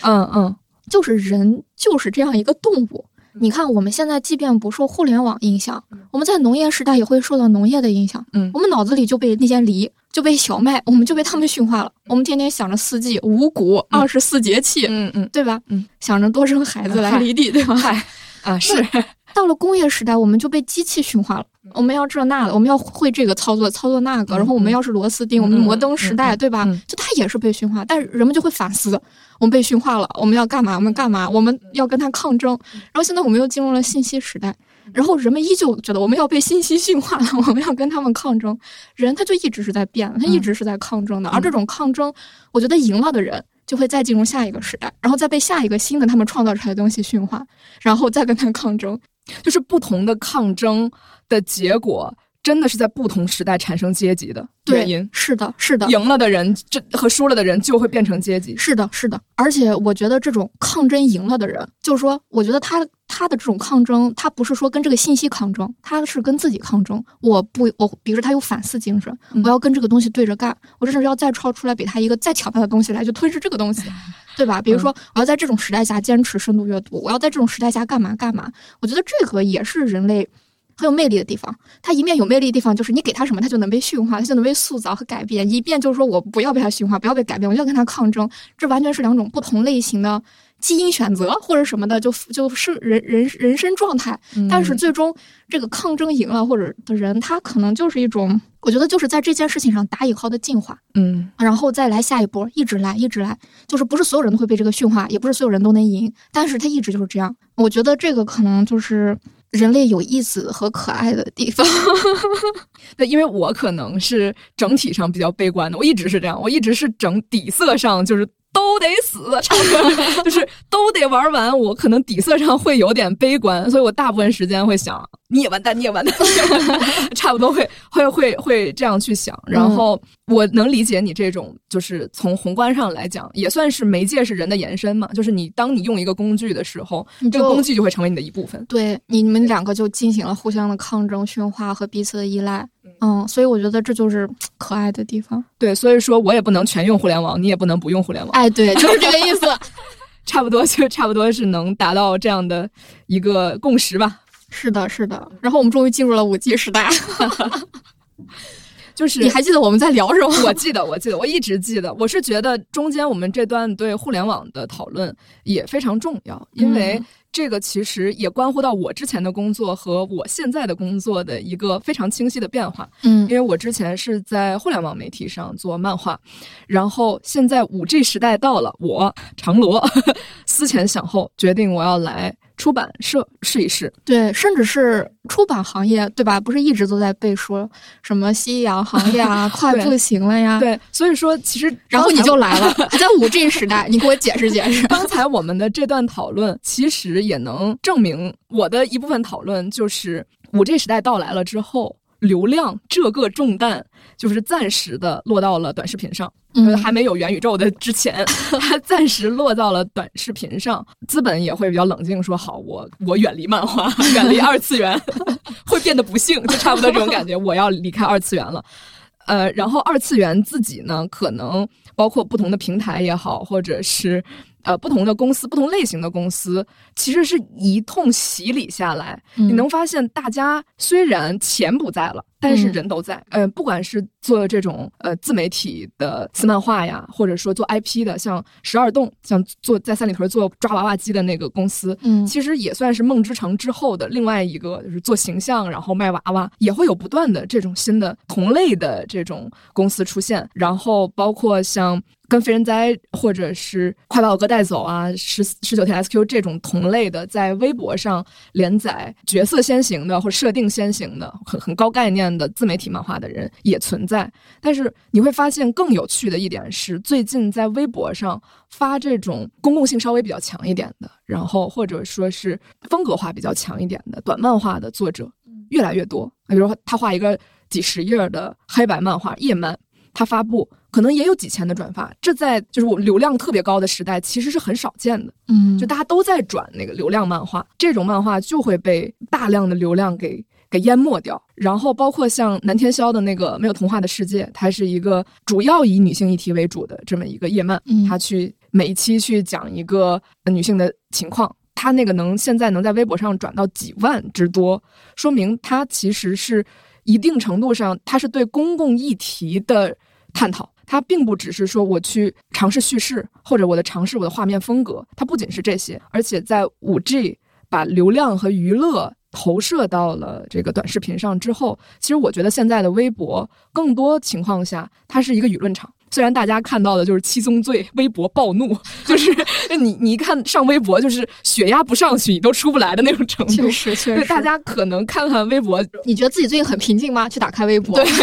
或者说我要来上微博生会儿气了，对这种感觉。那上微博是很让你生气的，但说明就不同声音。不同的讨论都集中在在这么一个公民广场上在发生，嗯，所以当然他会上了一会儿，你会有一种智商慢慢消失，有点减智，因为他吵得太厉害了，你不管是去选择你喜欢的边儿站一站也好，或者说你选择你讨厌的边儿骂一骂也好，你都会觉得自己很无力，又 又大部分时间你又会觉得我好像不做不行，我就是带着这种责任感来上微博的。太好了呀！对，这也是人类可爱的地方。对，是的，所以你就生就是 生气，全职生气了一会儿，然后然后你离开微博，所以现在整个微博是。其实是让你选择你真正相信的东西，你真正认可的东西，嗯，的一个很好的时代。是的，那这样的时代，你像五 G 时代，你在微博上看漫画，因为你很难在抖音上看漫画。我相信在抖音上就不叫看漫画了，就是它就完全是另外一种东西，它给你做成短视频，它就不是漫画了。嗯，所以说漫画还是要图文阅读，微博、微信。如果我们在微博上再去看现在的漫画，你能看到很多呃风格独特，或者说关注现实、关注公共议题的独立漫画家慢慢在出现。嗯，也许。他们现在还是跟二 G 刚出来一样，他们可能没有想明白怎么才能通过这样的创作去获得营收，嗯，但他们是完全主动的创作，嗯，或者说他们完全相信这个东西在一个公众一个广场上有值得被传播的价值，而且它确实被传播出去了，他讨论的议题也越来越值得公众去阅读，所以。我在看到这些内容之后，我才觉得这些公众性的内容，它一旦能够被公，呃，通过公共领域去出版，那它就值得最后再落在纸面上，被大家用实体消费的方式去支持。也许它这样的周期也很长，或者说它暂时没有办法作为全职漫画家去创作，但是整个这个逻辑下来，它的公共性也强，出版的公共性也强。现在这些值得被看的漫画，也值得被消费。嗯，所以我才觉得出版是一个百花齐放的其中必有的一环。就比如说我们之前看到的，比如说 IP 也好，或者说要改动画的那些角色很鲜明的、更所谓二次元一些的漫画，那未来可能更多的由漫画公司或者说是漫画平台他们去衍生、去创作。然后这种私漫画，那更多的是我就是有这种分享意愿的人，去在微博上，在各个公共平台上去分享，然后有可能也会落到不管是动画那边，或者是出版这边去进行更独立的，不管是短片还是单行本的创作，那它最后还是要通过出版去实现，不管是自出版，因为最近这两年自出版也很火，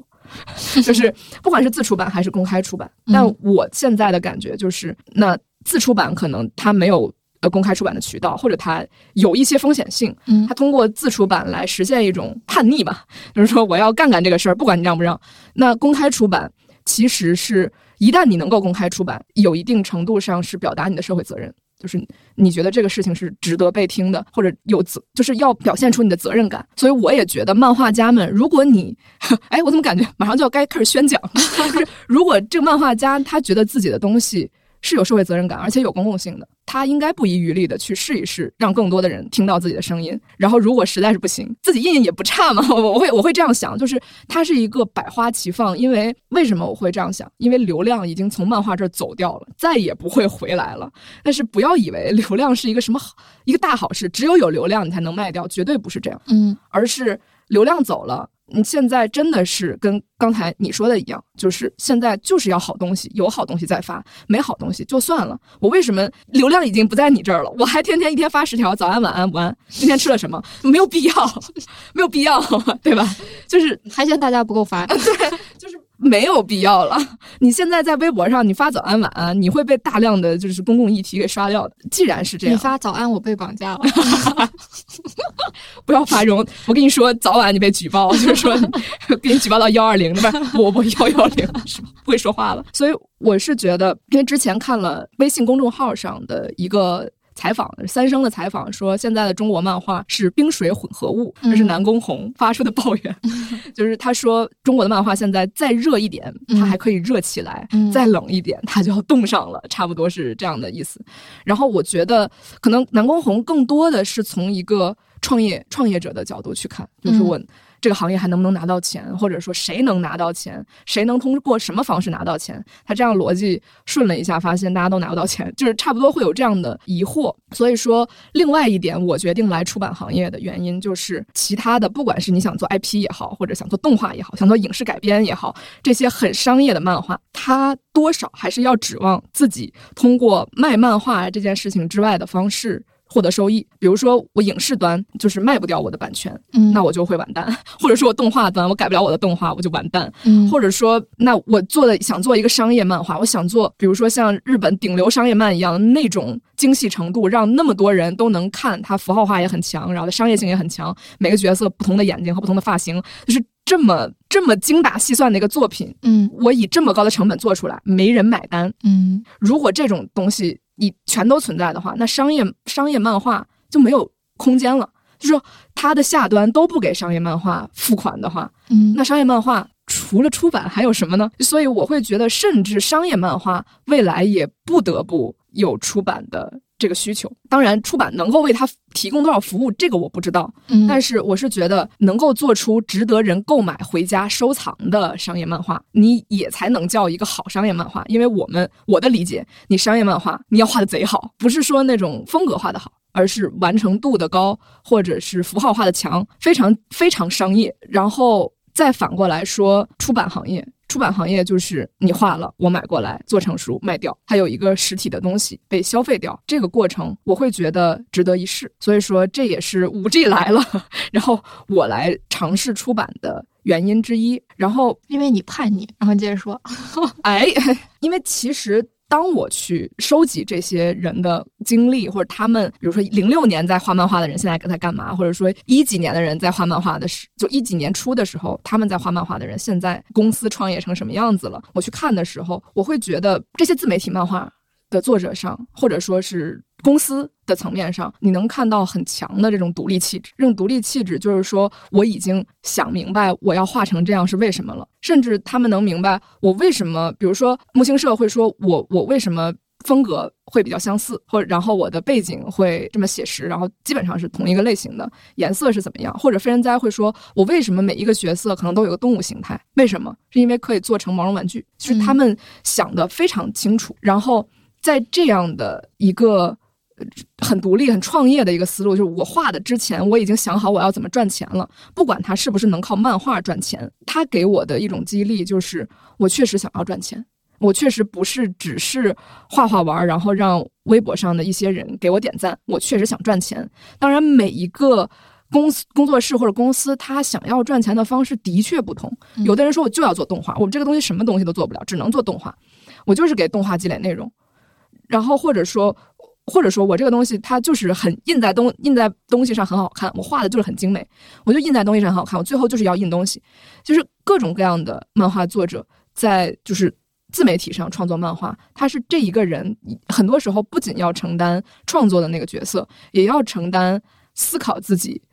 怎么才能靠这个东西收益的这么一个角色。倒不是说所有漫画家都应该这样做，但是你回望这十几年来他们的创业经验，其实他给你了很多选择。就是你去看他们的时候，你会发现哦，原来能这样，原来还能那样。或者说，如果我做不到这样。也许我应该去寻找一个什么样的环境去进行我的创作，就是它能给你一些就有据可依的路径去实现你自己的创作，而不是说我平时就在家画一个我觉得好的东西，我看看，我等着看看谁谁会来喜欢我这个东西。因为毕竟国内除了平台或者出版社签约，或者说独立出版，或者说就是自媒体创作之外，其实没有特别清晰的一条途径，就是说这一条途径你去做了，然后能怎么进行收益。没有太清晰的，然后不同的渠道你选完之后，你还是大概率不知道自己要怎么真正的把钱赚到自己口袋里。所以我最近遇到的一些漫画家会经常会跟我说的一件事是，我没有想到画漫画能赚钱，我没有想过这件事情。所以我觉得这种独立的或者有点创业的性质，是我从这些自媒体漫画身上能够看到比较清晰的一点。而且还有一点就是，这些自媒体创作，它是不想跟一些传统平台去绑定的。它最早可能是我不想在杂志上，我来到网上；我不想去这种漫画专门网站，我来到微博；我不想去平台，我来微博。反正差不多是这种感觉，我来微博。它其实是为了自由才来的，所以你能感觉到本身它其肯定会带着一定想要自由的气质。但是，一旦跟流量裹挟，就是跟流量过不去了之后，你的自由程度可能会比来到微博之前还要低，因为你跟跟流量在一起玩儿，最后通往的永远是收益。你这样做能赚更多，你这样做能赚更更多，就是一切都为金钱服务之后，你的创作的自由度可能更加狭窄。所以我觉得我去整理下来，我会觉得给我的鼓励是在于他们每一个人对于自己创作这件事情，不管是我的能力、我创作的长度、我更新的频率，然后我要怎么收益这些东西，它作为一个独立的团体或者独立的个人，他能想这么清楚，我觉得很厉害。然后反过来，流量时代。确实会让人觉得金钱的回回报比创作本身这件事情给人给创作者的回报更重要。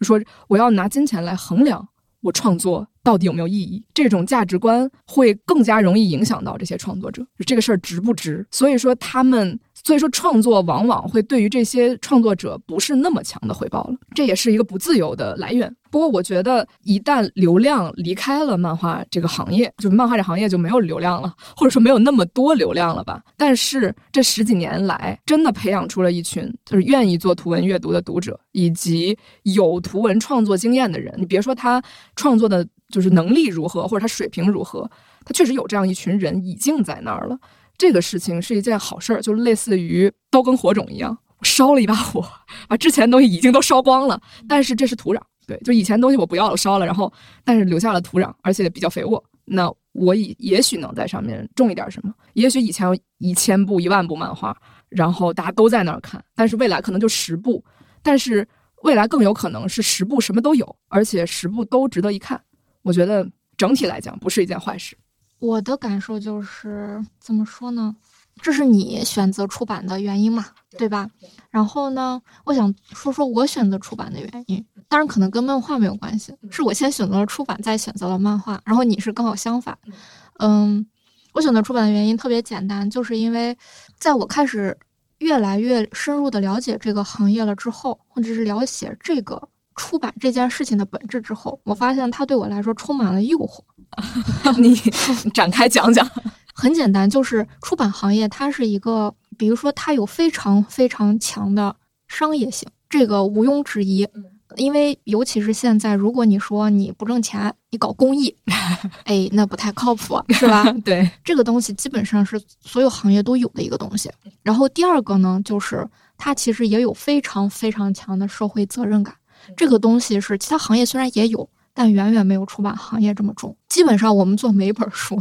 你都得想着它对人类社会有没有贡献。就虽然不是说所有的编辑或者是出版机构都会去想这个问题，但是，对吧？你最近也在开始真正的要进入编书这个流程，你就知道做一本书真的非常不容易。就造，当然造一个飞机和造一个汽车它也不容易，但是造飞机它承担的是人们的生命安全啊，这种安全的社会责任感。但是出版物，他承担的是什么样的社会责任感？他承担的是构筑社会共识，然后建立所谓核心的价值观，然后以及让人们相信什么，让人类的文明往哪里去走的责任感。就虽然说我也可以做一本食谱。啊，我也可以做本笑话集，但是大部分的出版物或者说改变人的，为什么有人说我要读书？有些人甚至会把学习约等于读书。我觉得这就是出版身上的重量啊，就是一个人会成为什么样的人，来自于他的阅读，而出版物就承担着这个阅读的工作。他虽然早期，他他现在进行时也在承担着。比如说，很多人说，那现在大家不看书了，大家去微博了，或者大家去 B 站了。但是呢，你去看看微博。那些人他们分享的内容，他们讨论的东西，哪个不是来自于书？然后你去看看那些 B 站的 UP 主，当他们去讨论自己为什么形成了这样的思维体系，自己为什么在做这件事情的时候，哪个观点不是来自于书？然后再比如说，他们甚至是跟别人分享要怎么变得更好的时候，他们大部分人也选择了推荐书，而不是推荐一辆汽车，就是有道理，我竟无法反驳。就是这是出版这个东西对我来说很强的吸引力，同时呢，它还有一个更大的。虽然我曾经一直被这个玩意儿所困，嗯，但是我现在慢慢的也接受了它的这个设定，就是它也有非常非常的政治属性，就非常非常强的政治属性，这也是其他行业里没有那么强的。比如说，你说我就是开个奶茶店，对吧？你给我上纲上线的，你这就不靠我这个奶茶，我还得怎么着我？我就是喝个快乐水，对吧？但是这书它就不行。它非常的不一样，所以我们从做书到印书到卖书，每个环节都有非常强的意识形态。对，然后一个政治性的一个一个东西在那里。这当然可能各个国家不太一样，但是这个东西也是跟他们的共识、共同想象紧紧密凝合在一起的。嗯，而且你想，你这样想，一个有社会责任感的东西，很强的社会责任感，还有很强的社会，而且还要把它卖好，诱惑，你不就觉得把这事儿做成了就很厉害吗？就很有趣吗？对我，我确实是我感觉我来之前已经感觉到了这种诱惑，所以我才来的。嗯。比如说，我觉得如果你一旦给一个奶茶社会责任感，或者给一个汽车，对吧，很强的政治性，可能就是就没有。他们不知道，他们比如说有些奶茶就是要减减糖啊什么的，或者有些汽车它是红旗之类的，也有点政治性。没有，我我我我胡说的，不是我的意思，就是说它可以是一个品牌，或者说我的商品的定位是这样的，但是它绝对不是这个行业的啊，事情，明白明白。但我们这个行，就这个行业一开始它就得这样，懂？你不能说我这本书我脱离这两个性，然后我嗨，你嗨不起来，不允许你存在，嗯，懂。这个嗯，确实是，所以我觉得就是每次当我和一个从业者跟大家聊说，因为出版行业一直在被唱衰，当然互联网功不可没，就是是他们就他们干的事儿，然后就是一直在被唱衰，嗯，然后呢，因为你懂吗？就大家的思想呢，它确实会被改变的，就别人天天就说你不行，你不行，你也会想，哎，我是不是不行？然后所以。大家第一可能内心深处是是有这样的焦焦虑感，同时你确实时代技术一直在变化，一直在想哇，电子书、电子阅读啊，或者未来的元宇宙啊，或者是什么，是不是已经脱离纸质了，脱离甚至是未来的无字化了，就会在这个行业里也在被不停的探讨和思考嘛？嗯，那在这种情况下，然后再加上这个行业整体的收入，或者说它在这个社会的这种财富分配的这个切蛋糕里，它确实也切不到最多，嗯，就属于那种嗯。这样说虽然有点奇怪，大概意思就是说，这个你挣着卖奶粉的钱，操着卖白粉的心。哦，嗯，对，就是就是这种状态下还留在这里的人，或者说还想就不管是带着野心啊，我要挣钱的人，还是那种哎呀，我就埋头干事的人，就不管是哪种人，在我看来，我都很喜欢他们。就我就觉得，就他们对我来说充满了魅力，哪怕他工作做得不好，我也会看到他起码在做这件事情。他起码还在这个行业里在想，除非他真的就是我真的没出去，只有这里要我。这种人，在这种人 在任何行业都不行。哎，对对对，就是就是我会遇到那种我除了这个什么都不会做的，就是我只能做这个。我问他你为什么要画漫画，然后作者告诉我我只能画漫画，我除了漫画什么都不会，我就觉得很震惊。说还有这样的人，我还以为画漫画你又得会写故事，又得会画画，又得会又得会把自己的观点表达出去，又得会那个，又得会那个，又得会那个。然后你最后告诉我，你除了画漫画什么。什么也不会，就像就相当于我现在穷的只剩下钱了，就是就是当时说的我就我很震惊，就是没有任何人是只能干某件事情的，而且六哥之前也说过，大家都清醒一点，没有人是你离开读库就活不了的，对，没有人是这样的，是的，你要理解你为什么要选择你现在的这个行业，对，所以有的时候聊到最深处最深处的时候，比如说，哎呀，确实这个很难啊，那个困境重重 啊，这个真的不挣钱，我怎么怎么样的时候。然后被四面楚歌，被元宇宙、区块链包围着，在这行业被元宇宙、区块链、短视频包围着的时候，大家就说：“那还做不做了？”很有可能就会讨论到这个地方，还要不要做这件事情？然后大家就说：“还要做，为什么？就是要做，就是要做，就是想做，就是为了信仰，为了信仰做。”其实漫画基本也到到了这个生死攸关，所以我就觉得讨论这个事情的时候，所以就当一个行业或者说当一件事情，它真的就到了在大家看来很糟的时候了。真的就是触底反弹，或者就是那种只有触了底了才知道你是谁，你在想什么，就是你跟你选择的东西之间的关系，包括比如说为什么要选择出版，或者为什么要画画漫画之类的这种东西，我就觉得就这个东西对我充满了吸引力。就比起挣钱来说，虽然挣钱也对我充满了吸引力，但前者吸引力会更大。就是我觉得咱们俩有一个非常有意思的一点，是因为你一直在出版行业，但我是最早是在微博上。我也画过，就是帮人接活儿啊，或者说自己画过那种微信公众号或者微博那种小漫画。我也是经历了最早什么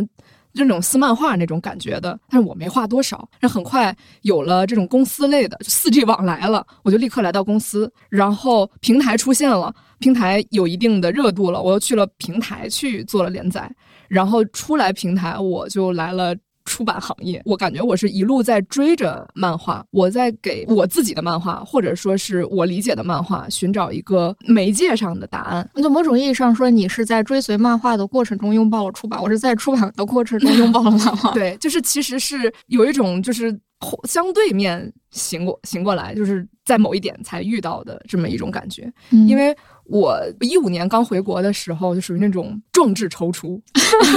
真的。啥玩意儿？真的，我就是属于那种身边的所有人都会说你这个人太理想主义了，但是一直是那种你出现在不太应该出现的地方，就你没有在一个很理想主义的地方在践行你的理想主义，就总是跟别人格格不入。嗯，就是不管是我之前遇到的作者，或者会遇到的编辑的话，都可能会说你这个东西理想主义的成分会有点大于你真正能够变现或商业化的成分。我经常会受到这个东西的困扰。就是我可能未来，比如说我做出版，可能一样会遇到这个东西的困扰，一模一样，在哪里都会遇到这个东西的困扰。但是我刚才听完你那段，我我理解我为什么会来，因为我就喜欢这种困扰，就是我喜欢在这种困扰里纠结。嗯，你是一个 M，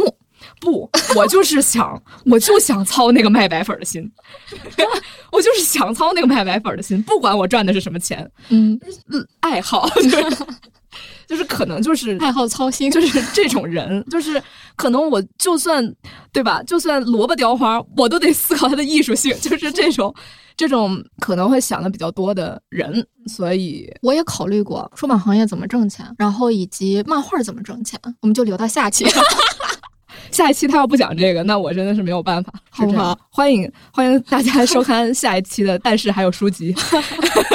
我觉得今天我们是不是聊得很尽兴？就是我想总结一下，虽然我们这一期讨论的是中国互联网自媒体漫画简史，嗯，这个结构也是根据呃二 G、三 G、四 G 的这么一个呃互联网制式的变迁去讲述的，但它其实本身结构还是比较简约，然后讲了一下自媒体这些年的高高低低，包括一六年。抖音出现，然后五 G 出现了，彻底抖音了之后，漫画到现在的是一个什么状态？讲的是互联网，然后也讨论了呃互联网对我们有可能有哪些影响。但整体来讲，我觉得我的底色是对漫画的底色是乐观的，就是我觉得现在就是一片一片烧过的焦土，但里面富含着丰富的东西。如果大家来到漫画这个行业，现在去看的话。大家会比之前冷静了很多，而且也踏实了很多。这样的情况下，嗯，我个人会觉得更适合好东西百花齐放，是这样的。我的感受就是，如果流量时代还没有过去，嗯，我们俩就不会遇到。啊，对呀，对呀，是这么回事。那今天就聊到这儿吧。好，那就跟大家说再见，大家下期再见啦，拜拜，拜拜。I'm standing here outside your door. I hate to wake you up to say goodbye. But the dawn is breaking, it's early morn. Taxi's waiting, he's blowing us home. Already I'm so lonesome, I could cry. So kiss me and smile for me me that you wait for me. Hold me like you'll never let me go. I'm leaving on a jet plane, don't know when.